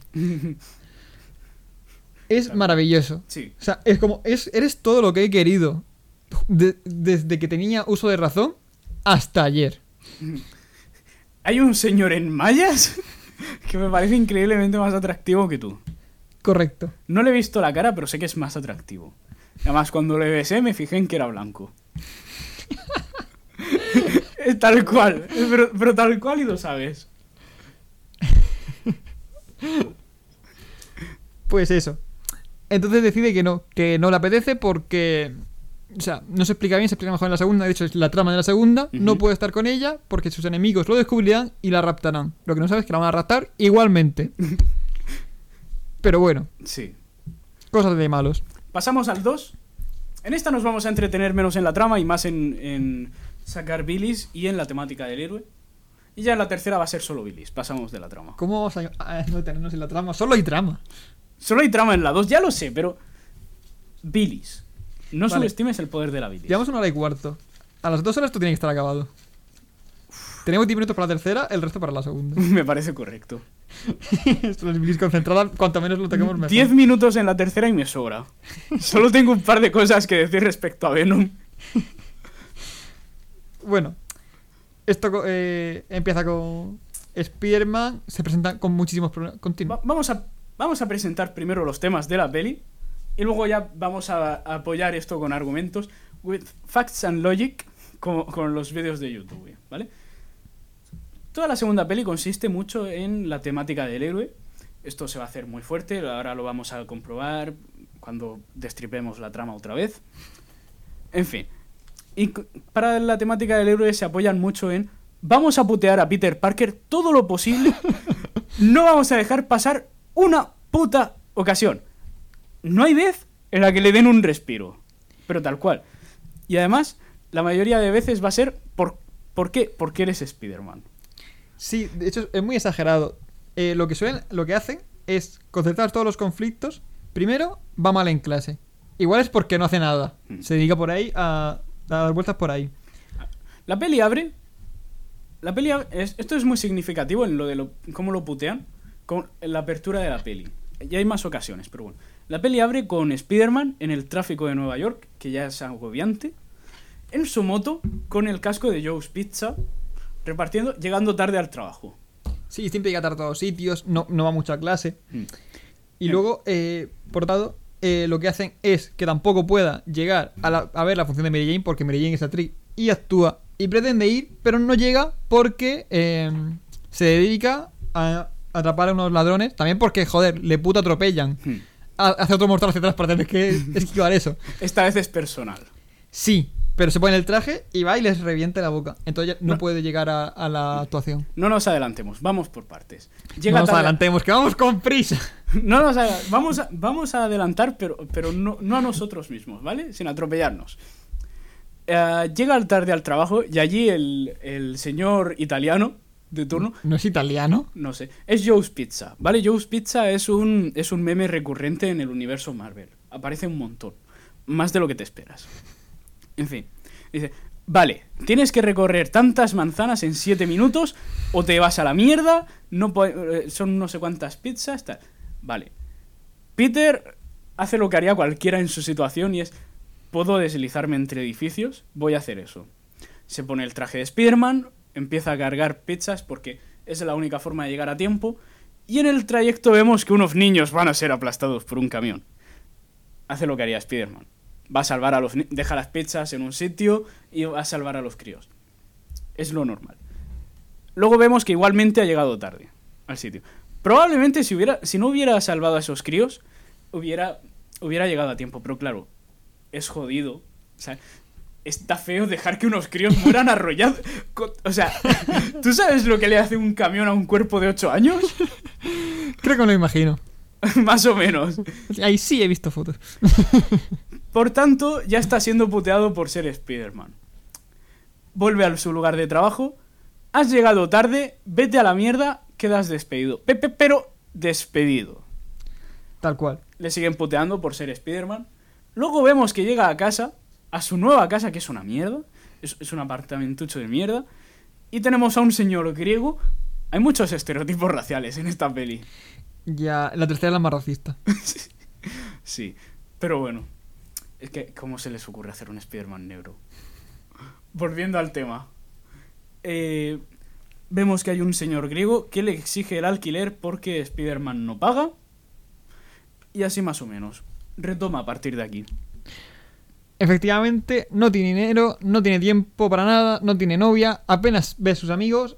Básicamente, toda su vida es, es Spider-Man y las cosas que no puede llegar a hacer bien por Spider-Man. Sí. El- de hecho, vemos al Dr. Connors, que es un cameo, es el, es el lagarto, se ve en... Un señor sin brazo. Sí, básicamente es un señor sin brazo, se toma una poción para recuperar el brazo y se convierte en lagarto humano. Pero en esta película solamente es el Dr. Connors, un señor muy inteligente y profesor de, de Peter. Continuemos. Intenta ir a la función de MJ, pues se le ha prometido, es su amiga. Y mm, llega tarde, así que no le dejan entrar. Y cuando va a verla... es lo que tú has dicho. Le atropellan unos pavos que además están en medio de un atraco. Hay un tiroteo con la poli. Y él dice, vale, esto está feo dejarlo pasar. ¿Sabes? Vamos a hacer el Spider-Man. Otra vez. Y además incluso, eh, no solo los echa y tal, incluso va al teatro con el coche robado. No puedes aparcar eso aquí y llamaré a la grúa. Tú mismo. Tal cual. Adelante. Y entra al teatro y me encanta este momento porque hay en toda la trilogía hay dos cameos de Bruce Campbell. ¿Quién es? Bruce Campbell es el protagonista de Posesión Infernal, El Ejército de las Tinieblas y toda la saga de Evil Dead. Ash vs. Evil Dead, que es una serie actual, ¿eh? es el prota. Trajeron a un tío de una serie, o sea, de unas pelis de terror para hacer el papel. Y es hay un señor muy hijo de puta en el teatro que conforme entra le dice, "Se- señor la cordonera. Y, ahora la, la corbata, la corbata, por favor, se la ajusta. Vale, eh, ¿qué desea? Que, que quería entrar... No, no, lo siento. Una vez haya empezado la obra no va a entrar nadie. Pe- pero, no, que no va a entrar nadie. Y además le pide silencio. Sí, a lo- hay una hora dentro. Quiero que vuelvas a mirar donde pone que me caes mal, porque vamos mal de tiempo. Sí. Y, por eso. Nada, apunto aquí un muy con una flecha y ya está. Efectivamente. Avancemos pues. No. Se descubre que, igual después de haber pasado de MJ, tiene su propia vida. Así que se busca un sorbo. Un amigo íntimo. Un mozo. Un mozo. Eh, entonces, cuando va a intentar ver a MJ después de la función, se encuentra con el mozo y dice, pues igual ya no. Ya no me apetece tanto verla. No, no creo que sea un gran momento. Sí.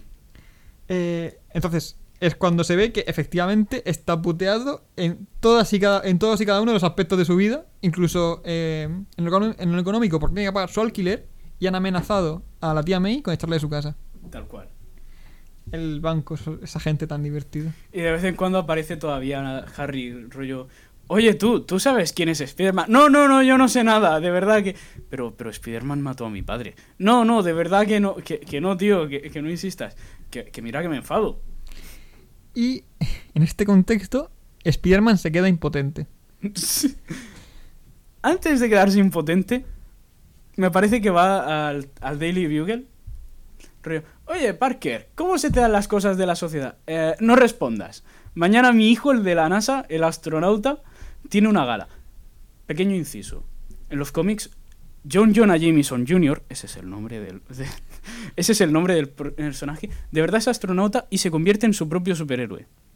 Ah, yo que se convirtió en villano. Un villano, una de dos. O sea, hace las veces de ambos. Adivina cómo se llama. JJ. Júpiter. Júpiter. John Jonah Jameson Jr. es Júpiter. Yo creo que a partir de 3 J es abusar. Esto ya es por joder. El récord está en 5 por quién lo supera. Más o menos. Volviendo al tema.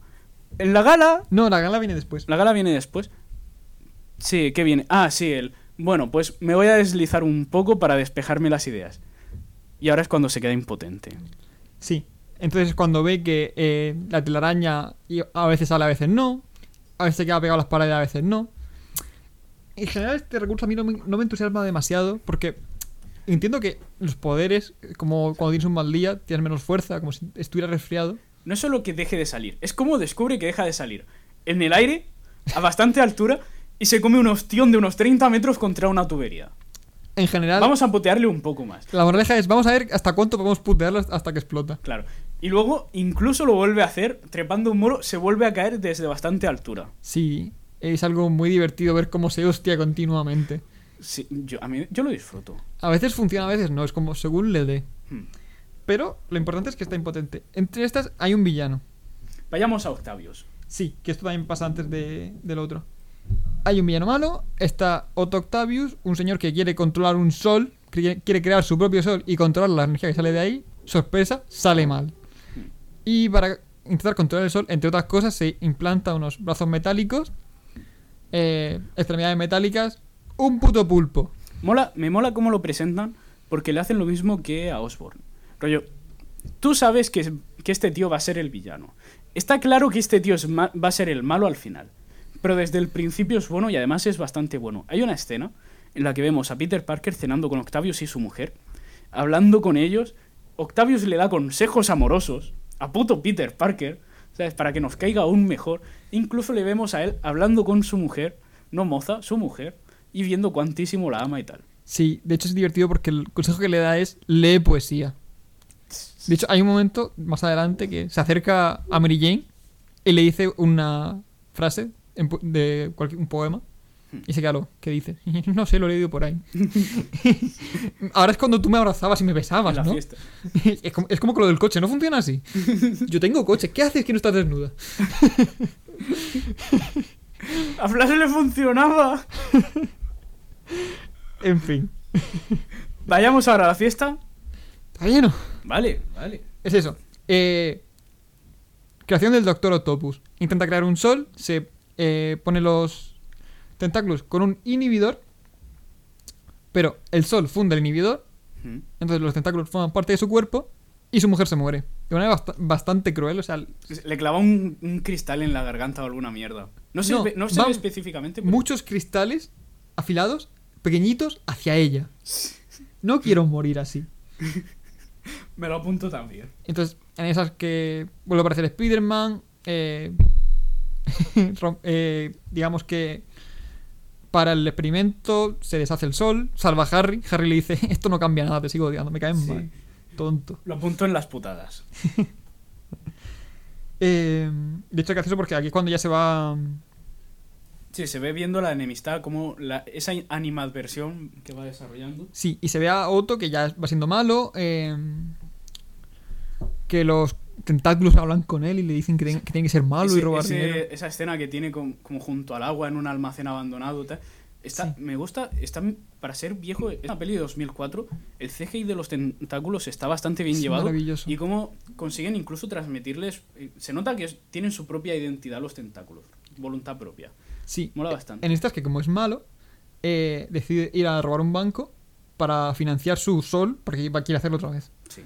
Entonces, eh, va al banco con una gabardina y unos tentáculos de dos metros cada uno en la espalda. Sí. Entra tranquilamente al banco.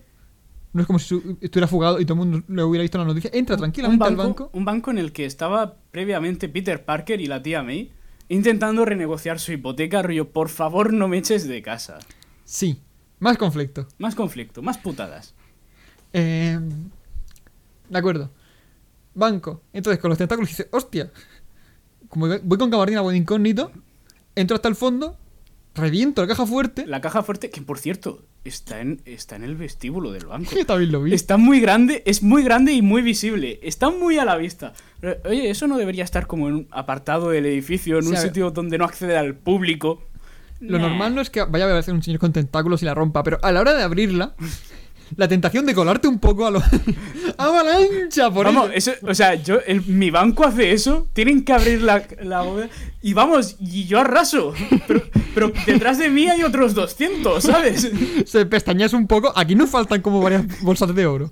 Estilo una escena de Flash. Está y no está. Es que sería tal cual. En fin, vamos a intentar avanzar con la escena. Básicamente, se lleva a la tía May. Hecho, es gracioso porque creo que los cómics son se hacen amigos. O sea, hay un momento en el que. Eh, Incluso casi se casan. Sí, ¿Te lo, he, te lo he quitado de la boca? puede. Te jodes. Te perdono, pero recuerda que me caes mal. Sí. Eh, bueno, básicamente se la lleva en brazos eh, y va por ahí con ella en brazos en- subiendo un edificio estilo King Kong con, también con la moza. Mm. ¿Cómo era la de King Kong? No lo recuerdo. La moza de King Kong, a nadie le importa. El caso es que, bueno, pues va Spiderman y la salva más o menos. Eh, hace lo que puede porque recordemos que está medio impotente. Está ahí, no impotente del todo, pero no termina de levantar eso que no... Sí, a todos nos ha pasado que por el estrés no. Juro que es la primera vez. Sí, ya, claro. La época de exámenes es muy jodida.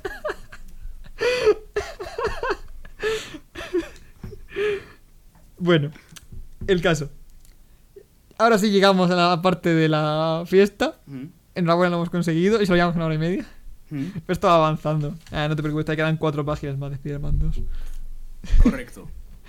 Bueno, en la fiesta se descubre que el hijo de Jameson es el novio de MJ. Es. eh, Es mejor que él porque es astronauta. Sí, eso lo hace mejor persona. Y además no es Spider-Man. También. Entonces habla con MJ y MJ le dice a lo. Mira, tío, eres un normal, me dejaste sola, tanto como amigo Mm. como. como mozo.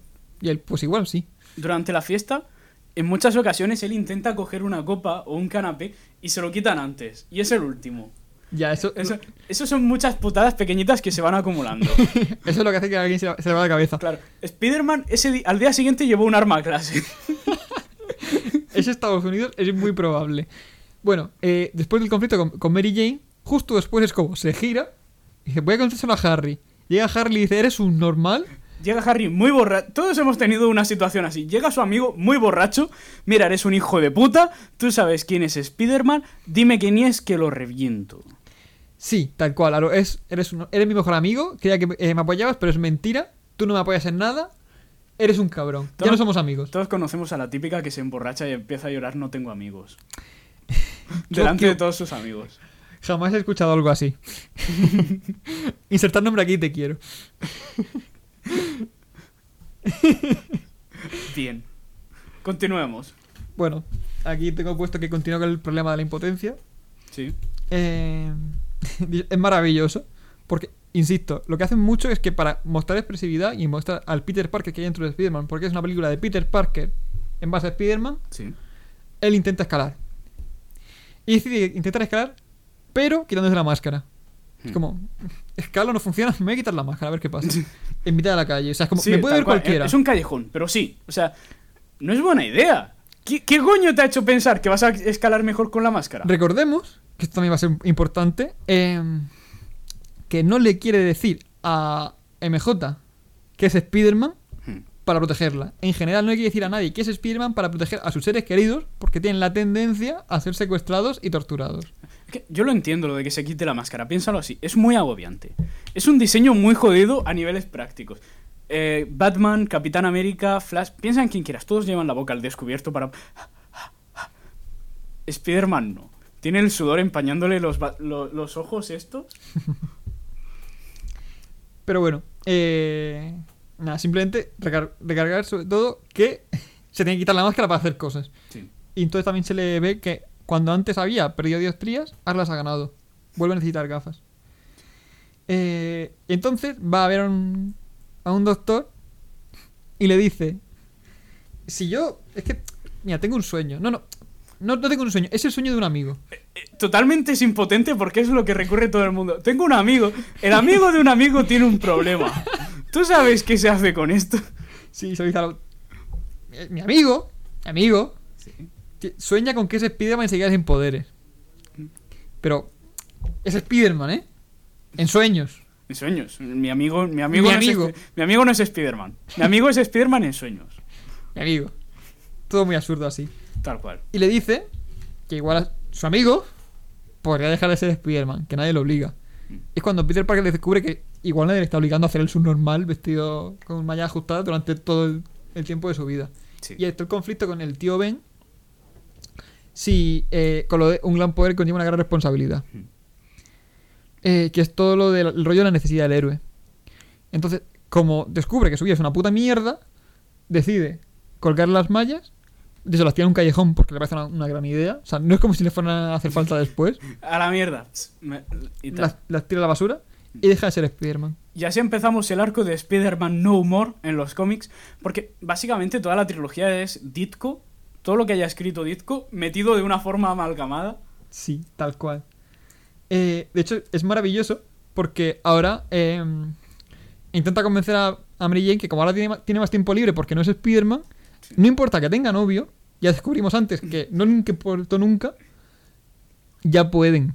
Ya, Sí. ya le parece bien. Oye, mira, que ahora estoy disponible. ¿Sabes? Que ya no. Esa cosa que me consumía tanto tiempo antes. Ya no, ya no tengo tantos problemas con eso. Es de, pero, pero, Peter, sigo estando prometida. ¿Y qué? Cierto. ¿Y qué? Durante la boda, en- o sea, durante la boda, durante la fiesta se anuncia que Mary Jane se va a casar con el hijo de, de Jonah Jameson. Entonces, como, me voy a casar. Y él, pero, ¿y qué? Si ahora estoy libre, ¿no? O sea, te he dicho que sí. Efectivamente. Oye, que esto no va de ti. ¿Sabes? Que te vas a casar muy bien, pero. Que ahí hay un callejón, ¿sabes? Menos mal que el consentimiento nunca es estrictamente necesario. Que un, barro, un, un garrote. bueno. Recordad, niños, Spider-Man está en contra del consentimiento. Y en estas que Tia May también pierde la casa. Sí. Pero Peter Parker es feliz porque ya no tiene que ser Spider-Man y ya puede dedicarse a sus cosas. Hmm. Entonces, básicamente sale música feliz y va Tobey Maguire andando por la calle con una sonrisa. Mientras suena, no, no recuerdo qué música era, pero era Na, muy, na, na, muy Algo así ridículo todo, sí. Todo- o sea, como no le, import- Muy no importa nada. No es que realmente su día sea mejor, pero él es feliz. Sí. Y Tia May pierde la casa. Eh, Y mola porque en el momento en que van al desahucio y tal, hay un crío ayudándole y eso. Y, y tal, a él le encanta Spider-Man. No hay ningún superhéroe como él que salve a viejecitas como yo. Y realmente, eso, volviendo a la temática del héroe, pilla muy bien la esencia de Spider-Man. Si miras las películas del MCU, de los Vengadores y tal, es todo el rato vamos a salvar el mundo, vamos a salvar un país que está flotando en el aire, tal cual, sí. cosas por el estilo, pero no hay ninguno que, por ejemplo, un, un atraco. No hay ningún superhéroe que pare un atraco. Por lo menos en lo que es actualmente y tal, eso solo lo hace Spider-Man. Sí, en sus es- orígenes lo hacía Superman y todo eso en los... Batman sí que lo, hace más, de eh, de manera Sí. más frecuente, pero sobre todo Spider-Man es el que más se encarga de lo que es el pueblo, Hmm. cuidar a la gente de abajo. También porque tiene menos tendencia a salir de su ciudad. Sí. Pero es el héroe del cualquiera, ¿sabes? Sea, a ver, Batman se va a, a Apocalypse a pegarse contra eh, Contra Darkseid. Darkseid. Mi hijo ha muerto. Voy a ir al infierno a sacarlo. Qué, qué gran arco. Qué, gran historia. De hecho, es maravilloso porque el momento en el que em, decide dejar de ser Spider-Man, se encuentra en un callejón a alguien que le están pegando la paliza y le van a robar. Y pasa el tema. En- sí, Esto no es problema mío. A lo- n- solamente podría ir allí y decir, oye, eso está feo. Y si se giran, ya les pego una paliza, que no me hace falta un traje para pegarle una paliza a alguien. Sí, pero... Pero no, ya, ya no es mi problema. ¿No, no ves que no llevo mallas? Se me han quedado en casa. No es mi problema. No voy en Expandex, no es problema mío. Tal cual. Tal cual. Y faltaba que le tocara la lotería por capullo. Pero bueno. Y aquí eh, vemos que vuelve el Doctor Octopus, que por cierto ha estado desaparecido durante la gran mayoría de la película, porque, como hemos dicho, la película no va sobre los malos o sobre Spider-Man volando, va sobre los conflictos de Peter Parker. Sí. Entonces, el malo, como tal, no era necesario hasta ahora. Entonces va por, a por Harry, que como es rico y le está financiando y cosas de la película, tiene un mineral que necesita.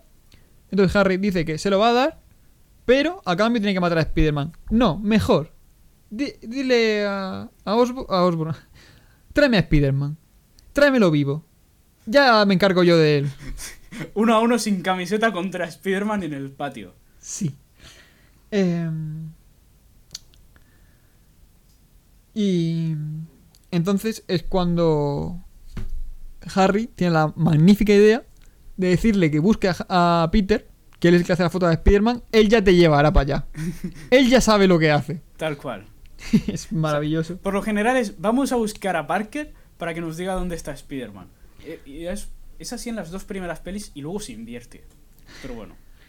Entonces, eh, Peter sigue con su medio trauma de sigo sin tener poderes de verdad, no debería ser Spider-Man. Hmm. In- Intenta otra vez meterse en un incendio a salvar gente, ahora sin poderes. Salva a otro niño, Sí, pero se, se queda uno muerto. a ¿Qué nadie le importa. Era un adulto. Sí. Era un adulto, a nadie le importa un adulto. El niño está bien. es- eh, podrían haber muerto 10 adultos y a nadie le importaba con tal de que el crío estuviera bien. Es como la proporción. 100 humanos normales hace lo- eh, más o menos lo que te importaría un perro. sí. Más o menos. 100 humanos normales con su arco de personaje, no random. Sí. Eh, pues en, en esas están. Y MJ decide que, claro, par- eh, Peter le había dicho que sí. Sí. Y empieza a tener dudas. De hecho, hay un momento en el que besa a su prometido El beso Y- boca abajo. y dice, no es lo mismo. No estoy lo suficientemente mojada. Vamos a un callejón. Pero dice como, aquí algo falla. Sí. Eh, y entonces es cuando queda con Peter y le dice, oye, bésame. Bésame mucho. Quiero comprar una cosa. Y él, pero te vas a casar. Y, y así. y él... Golfa, golfa, golfa. Es que es tal cual. Sí, pero. En plan de, oye, que quería comprobar quién besa mejor, tú o el astronauta, por favor. Sí. Bueno. Pero bueno, Peter dice que no.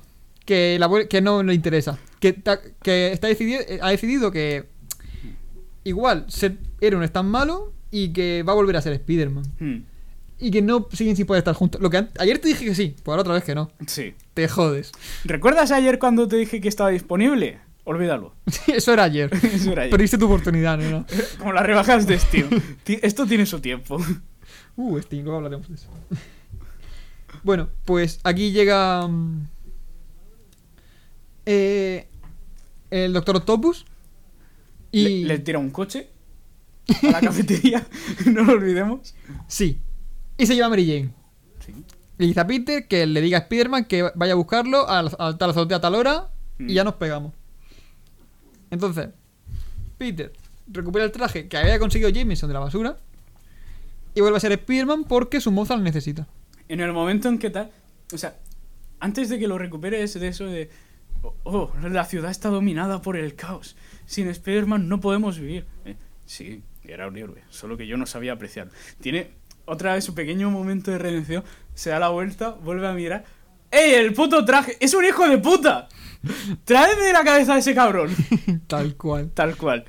En medio de la frase. Entonces, eh, es cuando ya Spider-Man con su traje y con todo va por Octopus y empieza a pegarse de hostias. Que de hecho, estas, estas escenas de pegándose de hostias es maravilloso. Que es cuando eh, empiezan a pegarse encima de un tren. Y es, El CGI aguanta bastante bien en esta peli, eh, debo decirlo. es por lo general. maravilloso. Está muy bien llevado. mejor de las tres, de hecho. Sí. Em, pues eso, se van pegando. La escena es brutal. La escena del tren. Yo creo que todo el mundo recuerda la escena del tren. Sí, de hecho, lo único que me duele un poco es que, al fin y al cabo, Octopus es un humano, un humano normal de una hostia de Spider-Man. Hmm. Ya se quedaría tonto, pero hacen como que aguanta un poco, aparte de los tentáculos. que- Estaría feo, ¿sabes? Que se desmayase del primer puñetazo el villano. Es que es tal cual, pero bueno. Eh, en esas que Octopus, eh, todo muy frívolo, va lanzándole humanos a, a Spider-Man. ¡Oh, mira, vidas humanas! Spider-Man mientras tanto la- las va salvando. Y en esas que eh, básicamente decide descarrilar el tren. Eh, Arran- arranca la. Los frenos. Arranca los frenos, lo pone al máximo y dice, te las apañas para pararlo. Y se va. Es un, eh, descubrimos al- a través de un plano secuencia muy largo y muy rápido, pero muy largo, que es una vía sin salida. Tiene como 5 kilómetros todavía, pero en fin. Y es eso. Y ahora vamos al momento heroico. Sí, el caso es que mientras se está pegando con eh, Octopus, eh, Spider-Man va ganando, Octopus eh, hace este plan precisamente por eso, y cuando va a arrancar los frenos, salta una chispa, cae en el ojo de Spider-Man, sin que pase prácticamente le, nada, Le fríe, la, le fríe la máscara, no la destroza, pero le deja la máscara frita. pero literal, que es quitársela, y ya ves que la máscara está bien, o sea, Sí. no, se, no le ha quemado la máscara, literalmente le ha eh, chamuscado un poquito el ojo, pero él se la quita y va como en el traje de Spider-Man, sin máscara, intentando parar el tren. Entiendo, entiendo por qué es importante quitarle la máscara para esta escena. Y me parece correcto. Pero la forma en la que se hace es ridículo. Correcto. Si simplemente es, a ver cómo se le destroza durante la pelea y a- acabará rota, estaría mucho mejor llevado. ¿Sabes? Rollo, oh, se me ha chamuscado un poco. O que se chamusque de verdad. O que se chamusque de verdad. Pero no, se le chamusca un poco, se pone un poco negra y se la quita. A lo- ya me sobra. En general, durante toda la saga es así. Necesitamos que no lleve máscara. Vamos a inventar la manera de que no lleve máscara. Entonces, para un tren lleno de gente, Hace varios intentos, le dice lo de alguna otra idea brillante. No sé, no te veo a ti intentando parar un puto tren. básicamente engancha, se, engancha, se engancha contra arañas a los edificios y a lo bruto para el tren. Sí, de forma muy heroica, muy hercúlea. Y se desmaya cuando lo consigue, la gente lo salva, lo mete dentro del tren y todo el puto mundo le ve la cara. Cuidado, es un héroe ahora, tal, lo dejan en el suelo. Y realmente esto, yo creo que es el cenit de la película. Es donde el momento clave y donde más se trata la temática del héroe. Cuando dicen, solo es un crío, no es mayor que mi hijo, tal.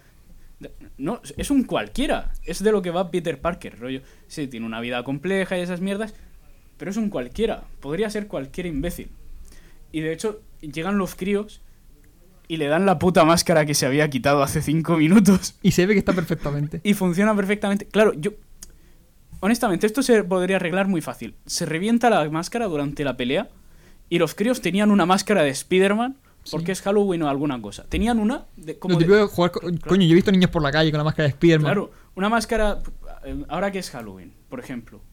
Típica máscara de Spider-Man. Oye, se la damos. Y ya está. Y, y que vaya con eso. Sí, o yo que sé, que se la haya tirado el. el. Doctor Octopus. Tipo Algo- de un manotazo que este- estuviera lejos, o sea, fuera poco accesible. No simplemente que se la quita él. Pero en fin. Hmm. Vamos a avanzar. Que. Uf, va- vamos a avanzar, vamos a avanzar. Ya, Octopus, para llegar a él tendrás que atravesarme a mí, y a mí, y a mí. Un momento eh, del estilo de yo soy Espartaco, ¿sabes? Eh, Todos somos Espartaco, y dice, muy bien. ¿Los aparta a todos? Puñetazo a Spider-Man. En este momento el sentido arácnido se desactiva por alguna razón. Vamos a suponer que era cuestión de, de que seguía siendo eh, inestable sus poderes. Eh, no estaba del todo capaz. También acaba de parar un tren, o sea, es como. Sí, le está- soplas un poco y se muere. Sí, efectivamente. Le mete un ostión en la boca, lo deja cao y lo lleva con Harry Osborn. Harry Osborn eh, le quita la máscara, descubre que es Peter, su gran amigo. eh, y con un puñal en la mano, a lo, oh no, mi amigo. Y es gracioso porque de repente Peter se levanta, se quita todas las ataduras de, de lo típico de, jaja, soy poderoso, y se la, la rompe. y dice, mi máscara, ahora, voy a por, por- a por mi DJ. Y se va. A lo- ya hablaremos.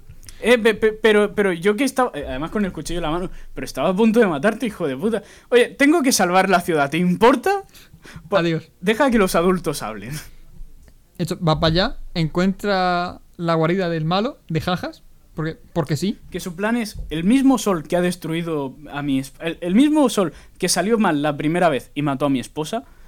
Vamos a intentarlo otra vez más grande. Sí, yo Se- solo, sin ayuda. Seguro que el triple de tamaño, yo solo y sin equipo científico, me sale mucho mejor, porque es imposible que esto falle. Sí. Entonces, llega Spider-Man con máscara Ujú, a darse contra él. Sí. Con Mary Jane ahí, obviamente, bien secuestradita. Por ahí está, no molesta mucho. Hmm. Se pegan un rato. eh, El sol se empieza a descontrolar. Empieza a traer metales, a, a chupar mucho, como un... Gravedad. Gravedad, sí. Sí. básicamente el sol tiene su propia gravedad, cosas de soles. Si fueras una estrella lo sabrías. es maravilloso. Porque llega el momento del poder, el llamado poder del protagonista. Convencer al malo de que realmente tiene que ser bueno. Entonces, está eh, este señor, el Doctor Octopus, Sí. ahí medio tirado en el suelo porque estaba Spiderman pegando una paliza. realmente él no es malo como tal, eh, con lo del sol al menos. Sí. Eh, lo único que quiere es eh, su experimento de crear energía a través de un sol que funcione. Sí, los tentáculos son mala influencia sobre él. sí, son malos amigos. Eh, entonces, Iba a hacer un chiste de gente tentacular, pero no, No lo no, hagas. no, no es buena idea. lo hemos editado durante toda la película, no, no lo hagas ahora. Vale, vale. El Oye, caso, eh, no se le ocurre otra manera de convencerlo mejor que quitarse la máscara y decirle, oye, Otto Octavius, soy Peter, ¿te acuerdas de mí? Éramos amigos. Lo que estás haciendo está mal. Y dice, Otto, hostias, es verdad. Pues está mal. Destruir la ciudad está mal. Tal cual. Pues ahora que me lo has dicho sin máscara, tienes razón. Igual está mal. Y dice, pues lo paro yo. La única manera de pararlo es echándolo al agua. Dame, yo me encargo. Y se suicida salvando la ciudad. Un momento. Ahora, ahora vamos a la muerte. y tal. En ese, en, en ese rato le da tiempo todavía a salvar a Mary Jane, que estaba pasando las canutas, eh, atraída hacia el sol y tal. Y ella ve claramente que es él. Eh, no, y es un momento de... No, ciudadano, yo no soy ese tal Peter Parker. Yo soy Peterman. Qu- Quiero decir, es Peter Parker. Mierda. Es que es maravilloso. Tal cual, pero tal cual. Porque, de hecho, hay un momento muy exacto en la película en el que está hablando con eh, eh, Otto Octavius. De repente te olvidas un poco de que estaba por ahí eh, Mary Jane. Sí. Se gira un poco y dice, hostia, es verdad que estaba ahí. Toda la trama de la película que consistía en que no le podía decir a Mary Jane quién era, Sí. se rompe en, un- en cinco minutitos. A lo, hostia, es verdad, la manera que tengo de quitarte- que quitarme la máscara. Sabía que me iba a, tra- a traer problemas algún día. Si es que lo sabía. Te- te- Tiene un momento rollo, whoops. Igual La esa fue una mala idea. Sí. Correcto. Y en fin, en esto que el villano es capaz de imponer su, su voluntad sobre los tentáculos, en un momento un poco catártico, va hacia el sol, lo sumerge en el agua y le dan una muerte de héroe. Sí. Bastante Y- guay. Yo estoy satisfecho con la muerte. El fin, a ver, el, lo único que tiene ridículo es como, oye, que eso está mal. Hostia, es verdad, está mal. Tienes razón, gracias, no me había dado cuenta. Sí. es que es como, eh, al principio de la película. Otto Octavio le dice que tiene que utilizar su, eh, su inteligencia para ayudar a la humanidad. Sí. Y luego se lo recuerda a Peter. Me lo dijiste hace aproximadamente una hora de película, más o menos. Sí. tenía que ¿Recuerdas hace bueno. un rato cuando me comentaste tal? Pues tal. Que tenía que ser bueno. Hostia, es verdad. Que yo tenía que ser bueno. Pues no, me suicido. Cosas que pasan. Pero realmente está guay, o sea, que queda natural. Y eso es lo que me refería con manera de, de que la gente no sepa quién es Spider-Man. Matar a todo el mundo que lo sepa. lo sabía el que mató a- al tío Ben, muerto. El Duende Verde, muerto. Octopus, muerto. Hubiera sido muy jodido verlo matar a un tren lleno de gente. La escena hubiera cambiado mucho. rollo. Os he salvado. Oh, mierda. O sea, nunca los, Ahora os toca morir. nunca los mata él, pero es muy gracioso. Es una buena manera. Eso funciona bastante bien. En realidad, me gusta el tema de que, bueno, nadie lo va a comentar en el tren porque tampoco nos importa tanto. E- Es un chaval blanquito de mierda. Es igual a todos los demás. He, he hecho de eso, pero. Sí, es la base. Pero a partir de ahí es como, vale, Mary Jane. Vamos a acabar esta, esta película rápido que ya queda poquito. Em, Mary Jane. Ya sabe que es Spider-Man. La ha pillado un poco. Por su normal, pero la ha pillado. Entonces, La salva, no solo la salva de caer al sol, que eso hace cuatro, sino que además la salva de un muro que se caía por el magnetismo. que eso hace 5. Eso hace cinco. Estoy convencido de que nos hemos saltado alguna otra durante esta película. Muy probablemente, pero es que hemos ido más rápido. La tercera va a ser en un flash. La y tercera- mejor. Eh, Va a ser un speedrun y eso que nos llevamos. Agradezco sinceramente haber tratado con la primera solamente para no tener que sufrir la tercera. Spider-Man hace, hace caída, engancha rama, voltereta y llega al final de la peli. Así es como juego a Dark Souls ahora. Pues eso. Eh, Peter le dice, oye, que soy Spider-Man. MJ me dice, oye, pues igual te quiero. Pero es que, es que si- como soy el, el bueno, me van a descubrir porque soy su normal y no sé qué, me quieto con la mascarita. Entonces te van a secuestrar. Y pues nada, no podemos ser, pareja. Me voy a casar, ¿vale? y está con, con su, con sus planes de casarse. Em, entre tanto, a Harry se le va un poco la cabeza y descubre que su padre era el Donde Verde, descubre como la cámara secreta donde guardaba las cosas Sí. y empieza, pues a escuchar risas del duende y cosas malas de este tío está muy loco. Sí. Por lo visto, es, eh, lo que hubiera en el frasquito verde era genético y retroactivo. es como la psicosis. Se, se metió psicosis en un frasco que se transmite de padres a hijos y por alguna razón le sigue Lo funcionando. de la genética es verdad, se ve mucho en los cómics cuando se casa con Liz, que es como, este tío no, no- algo falla con él. Sí, Que pero- igual lo de su padre, también él tiene un poco de eso. Sí, Ya, pero es que en las pelis el S le viene de lo que hubiera en el puto frasquito. sí, también. Bueno, eh, en eso que Mary Jane decide que como Peter no, no le corresponde porque lo ha rechazado ya tres veces, Sí. si no más, eh, se va a casar. Pero dice, ¿y si no? Y con el vestido de novia, se fuga de la boda. Iba a la casa de Peter, bastante cutre por cierto, eh, a decirle, oye, ¿y si somos novios ahora? Y dice, bueno, venga, ya vale. Ya a la cuarta va la vencida. Tal cual. Y además, eh, se ve como es plantado en el altar John Jonah Jameson Jr. No pienso recortar el nombre una sola vez. Por favor, no lo hagas. No os preocupéis, ya no va a salir más. Olvidaos de él. No es un personaje que se vuelva a, que vuelva a aparecer en la siguiente película. Y me encanta cómo en el momento en que es plantado, Jameson le dice a su mujer, llama a, Ja- a Janice. ¿La del catering? Sí, dile que no habrá el caviar. Es maravilloso. Su- Su hijo acaba de pasar una experiencia muy jodida. Que no habrá en el caviar. Luego se encargará ya del, del hijo, ya sí, eso, man. Sí, sí.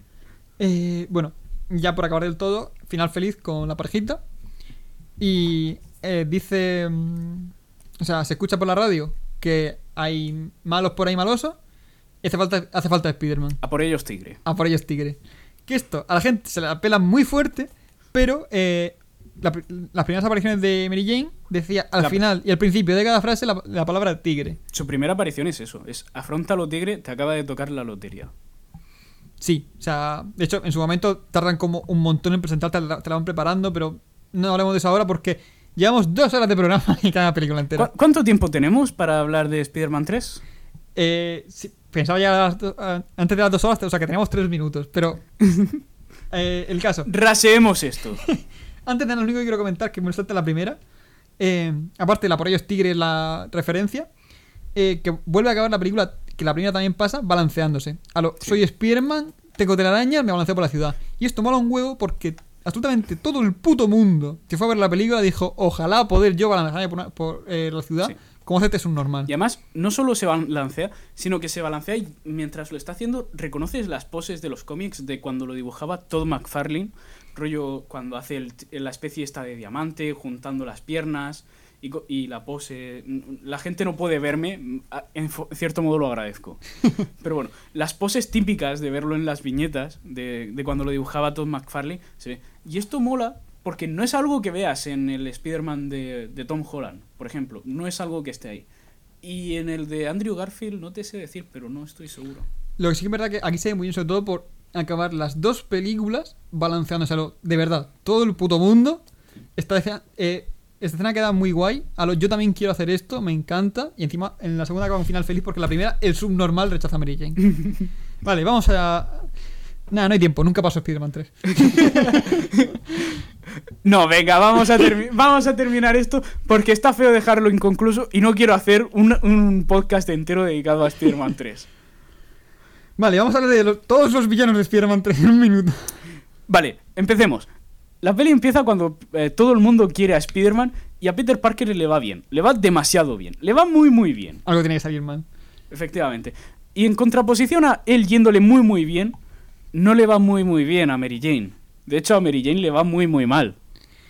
Sí, está un poco eh, puteándola, la despiden de su trabajo. eh, bueno, estaba cantando en una, vamos a decir, ópera, una obra. Sí. Primero la critican, la acaban despidiendo y él está con su, todo su ego de soy Spiderman, la gente me quiere. En esas que Harry, eh, cada vez más loco, se acaba tomando el frasquito verde y se convierte en el duende verde para matar a Spiderman porque eh, mm, odia a Spiderman y ahora sabe que es su amigo. Corrección. Se transforma en el Hobgoblin, que es como se conoce en los cómics. El Goblin es otra cosa. El Hobgoblin tenía su propio nombre. Tenía su propio nombre, pero para mí es el duende verde junior. Vale. El Hobgoblin es un duende naranja. Es que- verdad, es verdad. ¿Cómo se llamaba el de Harry? No No, pasa, no me importa. Nunca no me ocurrió. importa. Nunca ocurrió. Se transforma en Duende Verde Junior. Gracias. Vale, aparte, eh, en una de esas cae un meteorito y del meteorito sale una cosa negra que es el. Bueno, es Venom, ¿vale? Es el simbionte y se pega a Peter Parker. Pero todavía no pasa nada hasta dentro de un poco más tarde. Homer, no te comas el meteorito, no sabes dónde ha estado.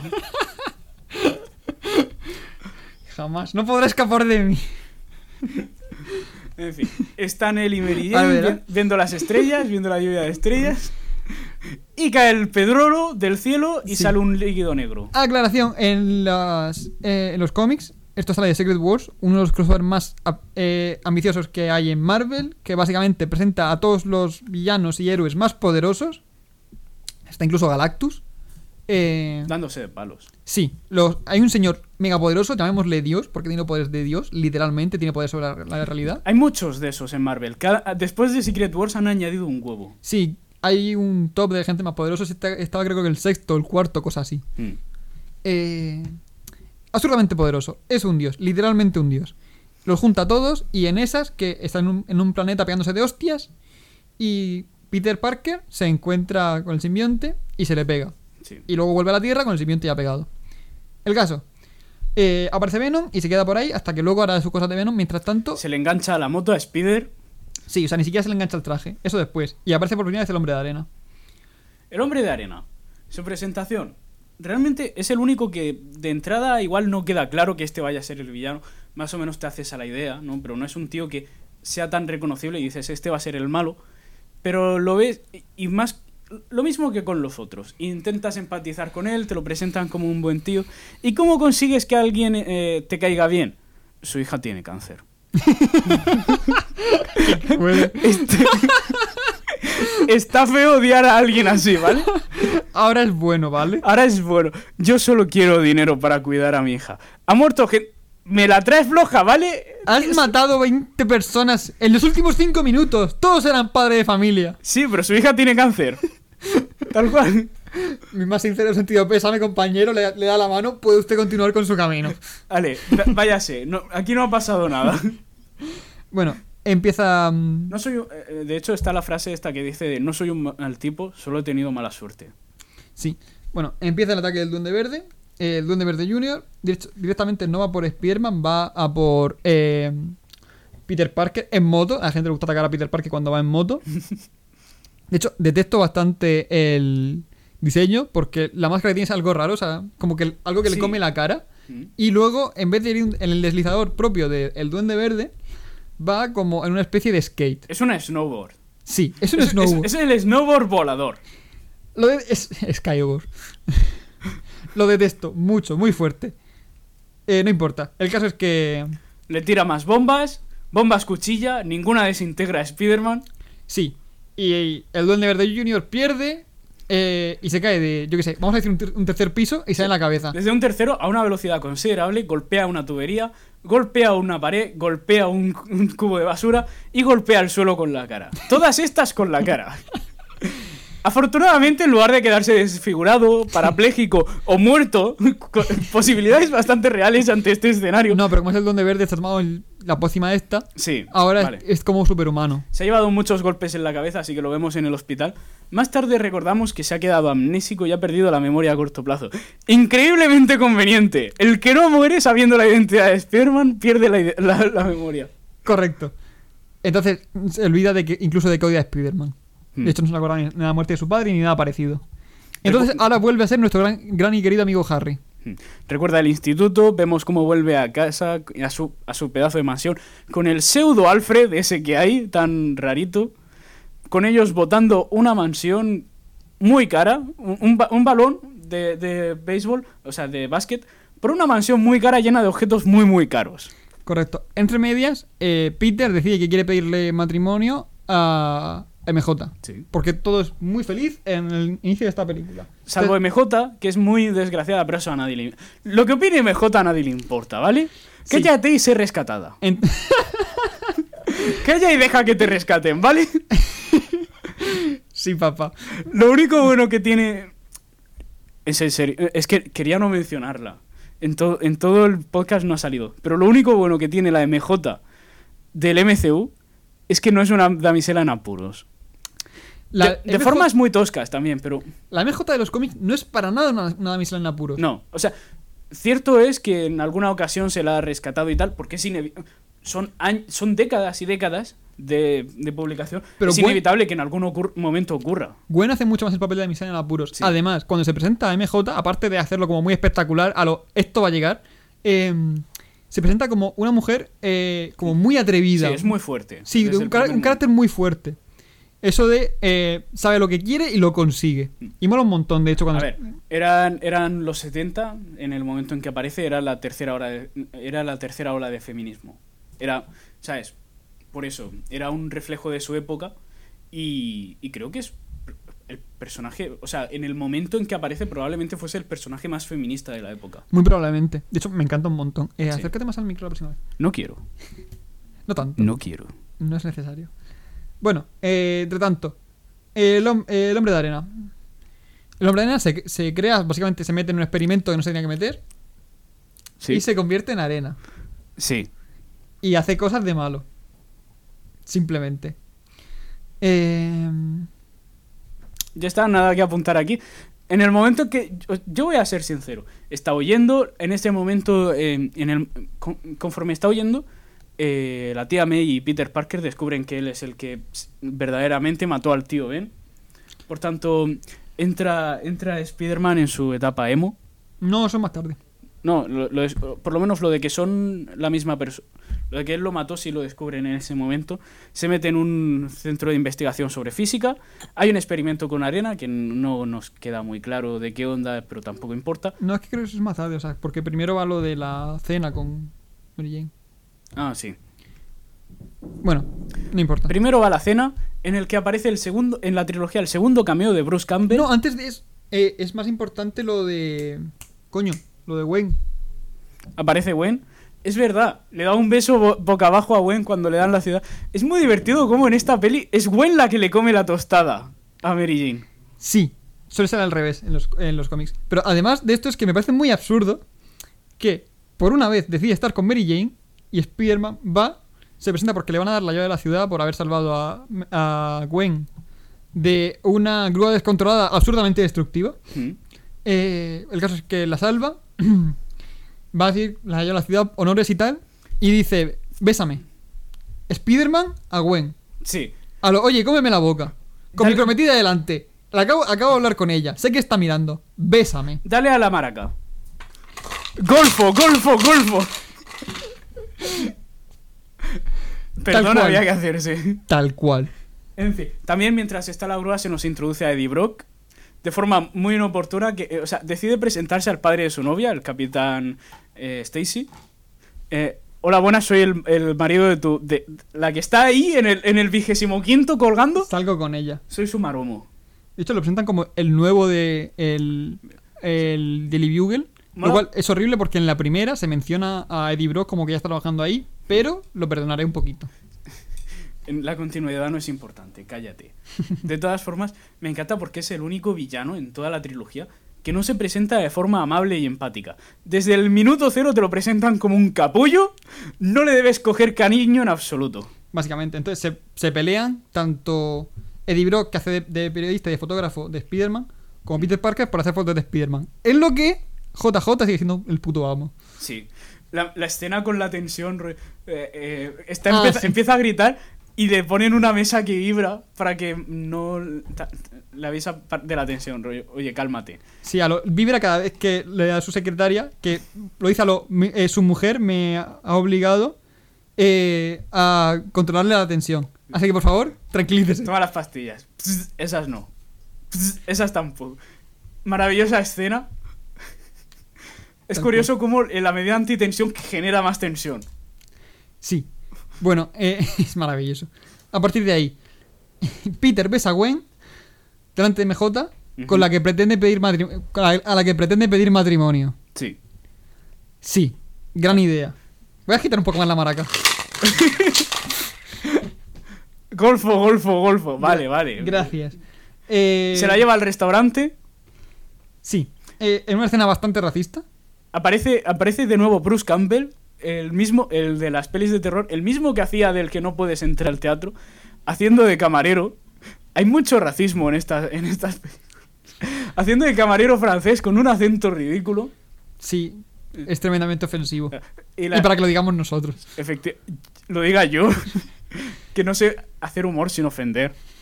Pero en fin, la genial idea de la copa de champán con el anillo dentro. Y en estas que mientras lo prepara, aparece Stacy otra vez. Sí. Aparece buen Stacy. Hablando con Peter Parker porque van a la misma clase. Y hablando del verso con Spider-Man. Sí. Y, y además mola como los gestos y detrás eh, rollo le saluda, despedida, tal. Y detrás el, ja- el camarero rollo venid. No, no, no, no, llevas la copa. Sí, es maravilloso. Y entre medias, a MJ la habían despedido. Mm. Y su novio acaba de besar a otra persona delante de ella, sabiendo, en fin. Pero a nadie le importa, súbete a un edificio en llamas. Sí, es que es maravilloso porque se lo- eh, Peter se lo dice, a lo- solo es una amiga. Pero le acaba de comer la boca, pero no te preocupes, es una compañera de clase.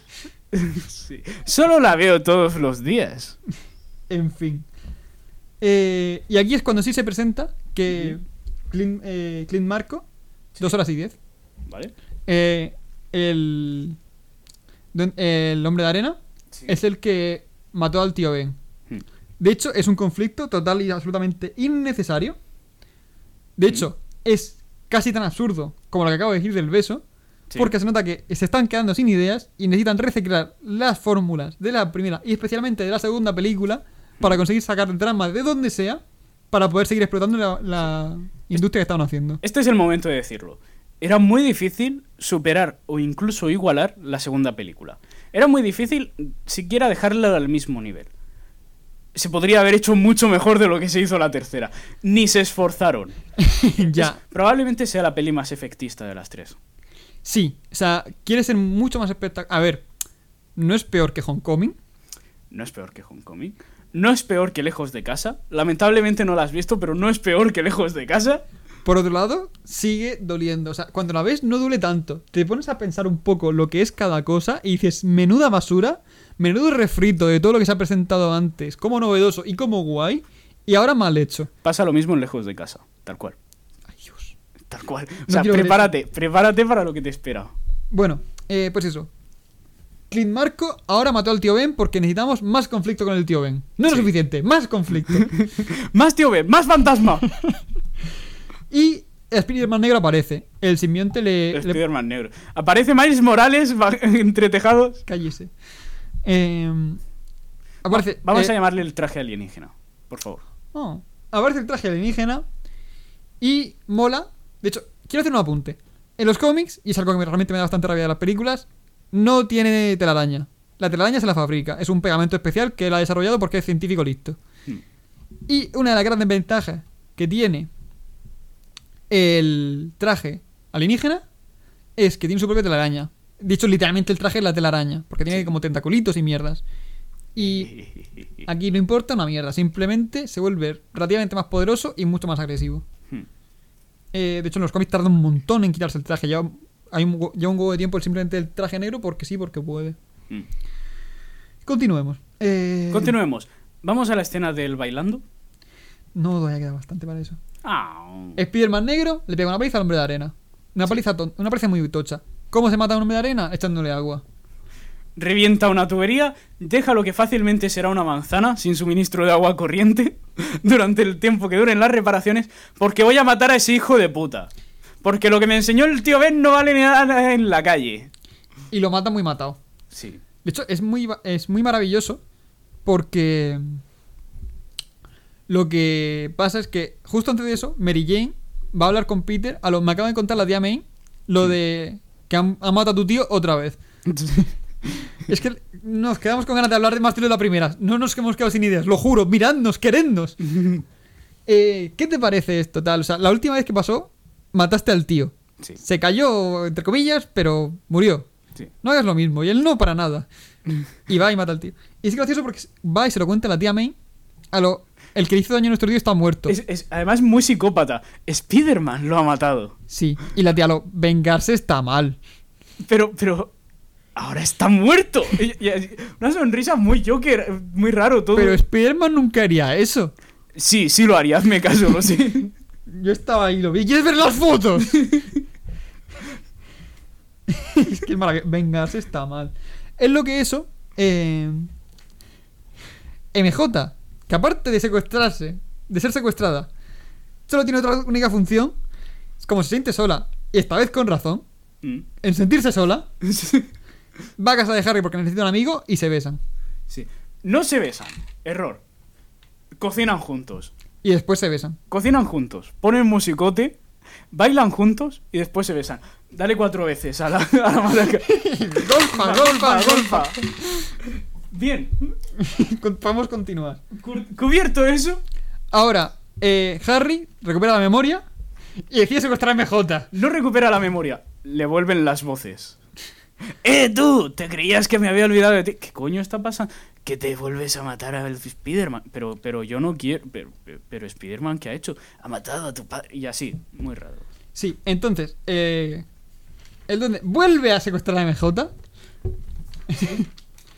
y dice, o sea, eh, aún, no está, aún no está rescatada, no la voy a apuntar todavía. realmente no la llega a rescatarla. Es como, tienes que dejar a Peter para joderle la puta boca, la puta vida, porque eh, en esto consiste la película, hacer sufrir a Peter. Sí. Como no, como no es salvada por Spider-Man, esta vez no la vamos a apuntar. Y aquí es cuando sí que llega el Spider-Man emo. Cuando, cuando se. Al salir de la alcantarilla se mira en el espejo. Dice, "Hmm, no me gusta así el flequillo. Se lo baja para abajo. Y ahora es Spider-Emo. Sí. Emo-Man. Es asqueroso. Le da una paliza al Duende Junior, por cierto. Sí, O sea, se lo encuentra, le, le revienta la boca, le, le tira una bomba a la boca. sí. Y dice, ahora te jodes, soy emo, no, no tengo remordimientos, te reviento la vida, payaso. Sí, tal cual, rollo. "Oh, mírate, ¿vas a llorar?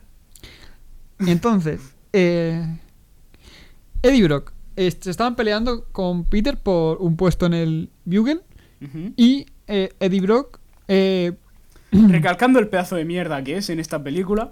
sí, eh, ¿cómo se diría esto? Photoshop. ah, eh, utiliza una foto con Photoshop Mm. para conseguir ese puesto y Peter lo desmantela.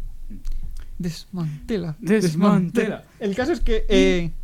Y además me gusta cómo le suplica a Eddie, rollo, oye tío, no lo hagas, nadie me va a volver a contratarte. Y dice, te jodes. ¿Quieres perdón? Ve a una puta iglesia. Ahora iremos a eso. Pero realmente aquí se presenta como el, el Spider-Man emo, brutal y vicioso. Pero es que esto, este, esta es la única reacción coherente que tiene Peter Parker en toda la trilogía. Sí, a ver, la parte de jódete, a mí no me llores, está un Sí. poco fea. Pero es como, vamos a ver, me estás tocando las pelotas a mí personalmente. Ya no es que solamente que sea mentira. Me las estás tocando a mí de manera muy personal. Entonces, y esto com- incumple cualquier código ético que haya en el periodismo. Te vas a la mierda. Sí, o sea, no es cuestión de. eh, es que. de que yo te lo esté jodiendo. Es que tú lo estás haciendo mal. Sí. Además, es una foto de Spider-Man haciendo cosas malas y por motivos no le interesa que Spider-Man haga cosas malas. Igual porque es Spider-Man. Sí. Eh, y aquí sigue el Peter Parker emo, caminando por la calle, silbando a las mujeres, a lo soy el puto amo, Eh, Haciendo las finger guns. tal cual. Es asqueroso. O sea, es como el típico tío que ah, habla por MD. A lo, hola guapa, ¿qué haces esta tarde? Cuando hace, cuando hace los molinillos con las manos en la sí. puerta. O sea, es que. Hola guapa, ¿qué haces esta tarde? La tía le rechaza y dice, "Eh, no me gustabas tanto. En verdad es fea. Tal cual, me recordaba Tal cual. mucho a eso. O sea, me repugnaba. O sea, dolía verlo. Es horrible a todos los niveles. Me encanta la escena. La detesto. Es la mejor. Es lo odio con toda mi alma. Es lo mejor que hay en toda la peli. Hay un momento en el que está ahí como intentando comerle la boca a Betty Brant, que es un cameo de la que fue también su novia en los, en los cómics, que estaba de secretaria de, de JJ. Sí. Y entre medias también se descubre que el hombre de arena no estaba muerto, estaba de parranda. Que sigue por ahí dando por culo. Entonces, eh, llegamos a la escena del baile. Te lo cedo. Ah, antes de la escena del baile, vamos a tratar la escena del furgón blindado. Que además me parece que es incluso poco posterior a, realmente al, al baile. O sea, no sé. Eh, él va andando por la calle, tal cual, siendo él, siendo el hombre de arena, porque es así. Lo reconocen dos polis, porque es lo habitual cuando te persigue la policía, que te reconozcan. Oye, ese no es... Sí, se parece, vamos a detenerlo. Empieza una huida, que es cruzando la calle, no huye tanto. Casualmente había un camión de arena al otro lado de la calle y pasan cosas. Les da una paliza, los destroza, hay una breve pelea con Spider-Man porque por lo visto estaba cerca. Y en esto que oye en el viento y simplemente dice, coño, un furgón blindado, vamos a atracarlo. Tal cual, ni, ni siquiera estaba planeado, es, oh, mira, dinero. Pues venga. Con este dinero puedo salvar a mi hija del cáncer. ¿Te he comentado que mi hija tiene cáncer? Es que es tal cual. En fin, de todos modos, a mí nunca me ha gustado mucho el hombre arena de esta película. En general, eh, cómo lo presentan, que pueda ser tan grande, no sé, no, no me convence mucho. Una de las muertes de Spider-Man en los cómics, canónica, es responsable el, muer- el hombre de arena. ¿Sabes cómo es? Sorpréndeme. Es increíblemente gore y muy bestia. Y muy explícito. No, no, no censuran nada en los cómics. Se le mete por la boca, rollo gore, y le estalla desde dentro. Qué bestia. Pero tal cual. Lo ves como con una panza embarazada enorme y, ¡puf! y explota. Y es canónico. Y es canon. Esto De- es canon. Dentro del universo. Sí, sí, esto es canon. En fin. Esto es canon. Esto es canon. Quería decirlo. Eh, de acuerdo. Pues en, esas, en eso llegamos a la escena del, del baile. Hmm. Básicamente, eh, Peter, emo, emo Peter, eh, se dedica a salir con Gwen Stacy al local en el que trabaja Mary Jane para darle celos. Y empieza a bailar como un subnormal, dando vueltas por ahí. Sí, como un subnormal. Maravilloso, maravillosa escena. Pero como un subnormal muy tonto. ¡Ah, qué asco! Luego, cuando es, se que, aburre, es que da cringe verlo. Es que. engancha a Gwen, empiezan a bailar como muy pegaditos. Gwen se da cuenta de que ni siquiera la está mirando ella, está mirando a Mary Jane. Sí. Y dice a lo, vale, igual es un normal. Y se va. Y Jane también lo piensa lo, oye, igual es un normal. Entre, luego, va a hablar con. A ver, realmente lo del emo Peter es importante en la misma medida que cuando el Capitán América se convirtió en un nazi de Hydra. Es, es importante por ver el- lo que podría llegar a ser y lo importante que es no perder los valores de lo que realmente significa Spider-Man. No realmente. Dicho esto, todo da bastante cringe. No bien. O sea, O sea, a- es al fin y al cabo, es más Peter emo Sí. que Spider-Man emo. Ah, Sí. Lo más raro que hace es pegarle una paliza a Harry y intentar matar al hombre de arena. Sí, o sea, Eh. es, yo creo que es eso, pero mal llevado. Eh, no bien. O sea, es que es eso. El único emo de verdad es Peter Parker. Y a partir de ahí, eh, intenta hablar con MJ, lo quieren echar del local por su normal. Y se revuelve un poco y le da sin querer un- una hostia a MJ. Sí. Es cuando se da cuenta de que es un normal, efectivamente, y decide quitarse el traje. Entonces se va a una iglesia, al campanario de una iglesia, a intentar quitarse el simbionte porque le está haciendo mal. Todo esto lo sabe porque el doctor Connors eh, se lo ha dicho. Se ve, un- se ve una célula pegándose con otras células en la película. Es maravillosa esta escena. Re- se vuelve más agresiva. Pum, pum, pum. Y ves una bolita revolotando contra otra. Y yo de ahí deduzco que esta cosa es malvada. Eh, pues eso. El simbionte es malo, hay que acabar con él. O básicamente quitárselo. Va a una- vamos a acabar rápido esto. Eh, va a una, iglesia y se lo quita a lo, a lo bruto. se arranca el traje. En lo que se lo intenta arrancar, se golpea contra una campana y descubre que el sonido es lo que hace que eh, es lo que hace débil a Venom, al traje, al traje simbionte. Todo esto mientras Eddie Brock está en la misma iglesia, rezándole a Dios, oye mira, Peter Parker me ha levantado la novia, me ha echado del trabajo, me ha humillado, le voy a reventar la vida. Dios, déjame matar a Peter Parker. No. Y lo dice tal cual. Le pide que mate a Peter Parker. Sí. Dios mata a Peter Dios, Parker. por favor, sé que es lo tuyo, sé que te gusta, eres un dios pacífico, poderoso, mata a Peter Parker. Te mola el tema de las estatuas de sal. Por favor, encárgate de esto. Sí, es maravilloso porque está en lo alto de un campanario eh, y es cuando Eddie Brock lo escucha y va a mirar a ver qué pasa. Y se, con se da con la campana. En ese momento vemos que al simbionte no le gusta el sonido duro. Sí, y ya se lo va quitando y con sus ojos de águila descubre Eddie Brock que Peter Parker es Spider-Man. Lo, lo reconoce a 15 metros, a 15, a 15 pisos de altura. Correcto. Eh, Gracias a la magia del traveling. De vamos a poner una cámara con un traveling y que, y que- y haga zoom directamente a su cara. a partir de ahí, Peter se quita, se quita el simbionte y le cae encima a Brock. Ahora Brock tiene el simbionte, es poderoso, es Venom. Y crea un concepto de Venom tremendamente delgado, lo cual me disgusta mucho. Sí. Realmente no sería tan malo si simplemente fuese otro tío con otro traje de simbionte.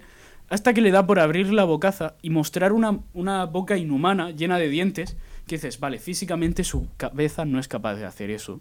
Por tanto, no es un simbionte cu- recubriendo su cuerpo. Es este tío con un traje y le ha destrozado la boca.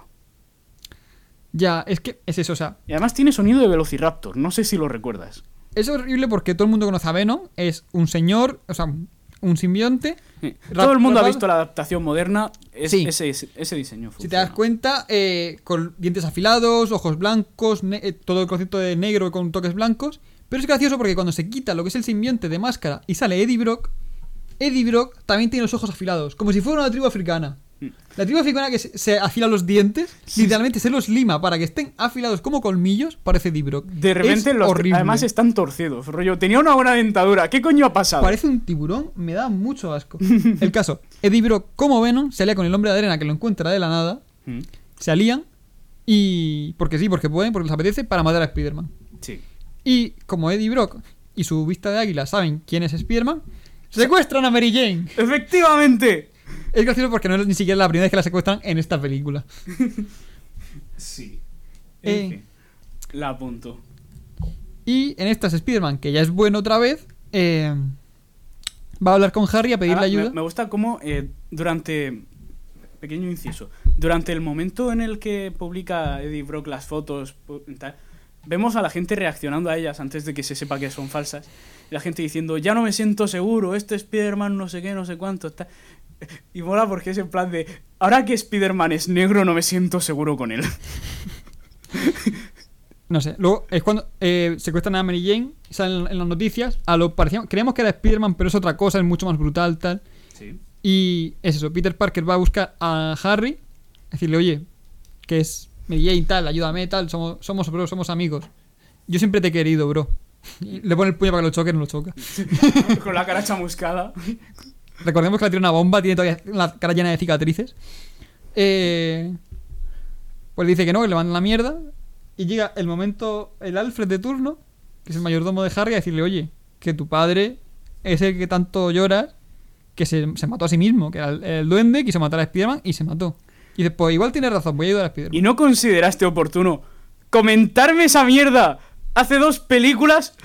¡Gilipollas! ¿Tú sabes lo que nos habrías ahorrado a todos? Le habrías ahorrado dos secuestros a Mary Jane.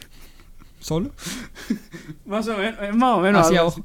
Entonces, desde su posición de Duende, de Duende Junior, decía ayudar a Spider-Man. Y aquí es cuando llegamos a la escena final, en la que están todos en la obra. eh, el Duende de Arena, o sea, el Duende de- impresionante. El hombre de arena dando por culo desde abajo. Venom, que es la- el que tiene realmente secuestrado a Mary Jane, en un taxi eh, que está como suspendido en redes eh, en lo alto de la obra. Sí. Y va Spider-Man a intentar ayudarla. Sale mal. Sorpresa. Es gracioso. eh, porque lo que hace Venom es ponerlo contra la pared y empezar a pegarle de hostias. A lo. Esto tiene que acabar de alguna manera. Por ejemplo, con una humillación, como la que tú me hiciste a mí. Y es lo que estabas comentando. A lo. Vamos a ver. Él fue el que eh, trastocó la foto. Sí. Peter solamente lo descubrió. Probablemente lo, lo habría descubierto alguien antes o después. Es como Armstrong. Hmm. Al final se descubre. Pero, o sea, me recuerda mucho a Cristina Cifuentes cuando denunció al diario.es por eh, lo del caso Master. A lo, ¿Cómo os atrevéis a publicarlo, estúpidos periodistas? Malditos ¡Hacer vuestro trabajo! Maldito hijo de puta, ¿cómo te atreves a decir algo que es cierto? ¿No has pensado en cómo eso me puede afectar? Tal cual, es maravilloso. En, en eso lo que hace es quitarle la máscara a él para ir metiendo cosas. eh, y empieza a pegarle de hostias y en- entre él y el duende de arena le, le revienta la boca. Duende de arena otra vez. Cállate. ¿Vale? Es cuando el duende verde junior... Sí, Llega- en este momento llega, salva el día, hacen team up, se pelean entre ellos. El taxi en el que estaba MJ se revienta, empieza a caer, la salvan otra vez. Voy a hacer otra rayita. Sí, La- es Durante esta pelea la salvan varias veces, además. tres o cuatro. Tres o cuatro. Y contra la de eh, Doctor Octopus también. Sí, es verdad. Apunto otra. ¿Cuántas van? De momento, siete. No, So- ocho. Qué pocas. Ah, vale. Me lo creo mejor. Bueno, eh, hay un momento de la pelea en el que Ben desaparece porque Because Reason necesitaban ocuparse primero del hombre de arena. Sí. El hombre de arena, como que ya se, se rinde un poco. Oye, mira, este- esta pelea no me interesa tanto, me voy a ir a mi casa. Sí, luego eh, empiezan a pelearse. Luego los dos contra, contra Venom. Es gracioso porque Peter se había vuelto a poner la máscara. ¿De gratis? se, se la había puesto antes, es como se la quita, la tira, luego la recoge desde el suelo que estaba para encontrarla y se la vuelve a quitar de un palazo. O sea, una barra de hierro le da en la cabeza y se le, se le salta la máscara. No sé con qué ángulo le pega, pero le tiene que dar muy fuerte. Es literalmente imposible, se le arranca antes la cabeza. No importa. O sea, es, es rollo Scott Pilgrim cuando le meten una hostia a Ramona y le quitan el tinte. Tal cual. En el guion pone que te la quito. Sí. Eh, y bueno, se pelean los dos contra Venom. En lo que eh, Venom, como está chetado, eh, ensarta a Harry con su propio Skyboard. Otra vez. Otra vez. Esto empieza a ser un poco repetitivo. Sí, muere exactamente igual que su padre. Igual es genético. La locura y ser atravesados con su propio deslizador. A partir de ahí, eh, Peter recuerda lo del sonido y empieza a golpear los palos Se cae un tubo, los empieza a golpear, le hace una jaula muy rara clavándolos en el suelo y empieza, pues eso, empieza a golpear. rollo, We are Motorhead, we play rock and roll. Pum, Tal cual. pum, pum. consigue que el simbionte eh, suelte a Eddie, lo saca de ahí y coge una, una bomba de duende para matar al simbionte. Pero Eddie, como es un normal, vuelve a saltar dentro y se mueren los Sin dos. el líquido negro no soy nada. Y salta. Y otra persona menos que sabe quién es Peter Parker. Es maravilloso. O sea, así.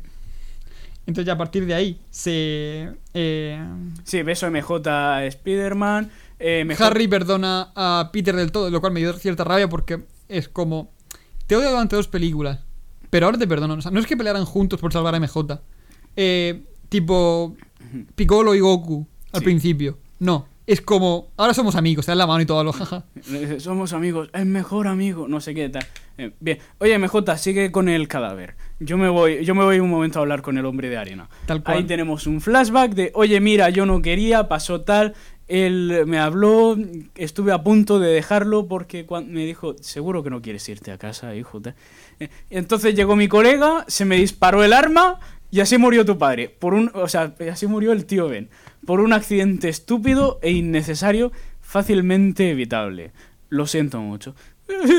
Llora un poco más. Llora Peter Parker. Te perdono. Vale, me voy. Y se disuelve y se va. Tal cual. Resumiendo. ¿vale? Vuelven con, eh, con Harry. Un poco más de drama. Se muere del todo. Otra persona menos. que sabe. Deberíamos haber estado haciendo tics para eso, realmente. Eh, sabía quién era Peter Parker, no podía quedarle mucho. es que es maravilloso, o sea, hay dos opciones. Uno, controlar a la gente que sabe tu identidad. Dos, controlar a la gente que sabe tu identidad, pero no como estás pensando. Controlar quién lo averigua. B. Controlar quién sobrevive. es la cosa, ¿te sabes eso de si te lo cuento tengo que matarte? Si, si lo averiguas, morirás accidentalmente y de forma un poco extraña, pero nunca será del todo responsabilidad mía, pero ahí estará la muerte. Pero yo estaré por ahí, no demasiado lejos. Que no se te olvide. Efectivamente. En fin, final feliz, todo el mundo Sí. contento, MJ cantando. Oye, ¿y si nos casamos de verdad? Vale, vamos a casarnos. Y ese, y ese es el final. De hecho, es una ra- me da muchísima rabia porque, obviamente, cierra la trilogía. Por favor y gracias que no vuelvan a sacar nunca nada parecido porque es un refrito de todo lo bueno que salió en las dos primeras. Sí. Eh, me da mucha rabia porque, como he dicho, en las dos primeras acaba con el balanceo. El balanceo es muy importante, muy relevante para lo que quiere transmitir la película en general. Sí. Por un lado, la vida de Peter Parker. Por otro, cómo mola ese Spider-Man. Está todo guapo. Eh, joder, ya, me mola. Pero... Pe- pensamiento. Esto no se me ha ocurrido antes, pero me acabo de dar cuenta.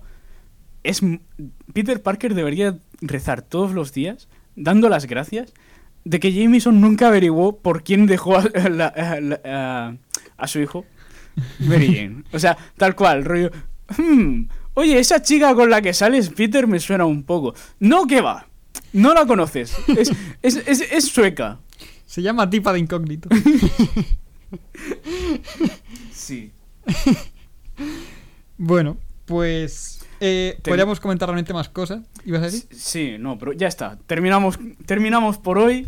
O sea, podríamos comentar más cosas. La actuación la, la de a mí es maravillosa. Refleja muy bien lo que realmente significa ser ella. Pero, eh, como íbamos diciendo, son dos horas y media de podcast. Una hora más de lo que, de que tenía pensado como tope. Sí. Igual nos hemos pasado. Vale. Sobre todo con la primera. Hemos, du- durante el transcurso del programa hemos hecho ocho referencias a los Simpsons. Probablemente se me haya escapado alguna al principio. Mary Jane ha sido salvada ocho veces. hemos aprendido que le caigo muy, muy mal a Sergio. El segundo muy se ha, se ha añadido más tarde. Y Sergio no quiere morir por cristal. De ninguna de las maneras que estáis pensando. Muerte por Kiki. Muerte por... Vale. Y creo que con eso nos vamos a despedir por hoy. Muchas gracias por escuchar. Vamos a fingir que hasta el final. Sí. Vamos a fingir que eh, eh, completamente. Y ya la próxima vez volveremos con mejor contenido, más breve y mejor estructurado. Por favor. La semana que viene, Ras al Ghul, muy buenas a todos. Ha sido un placer.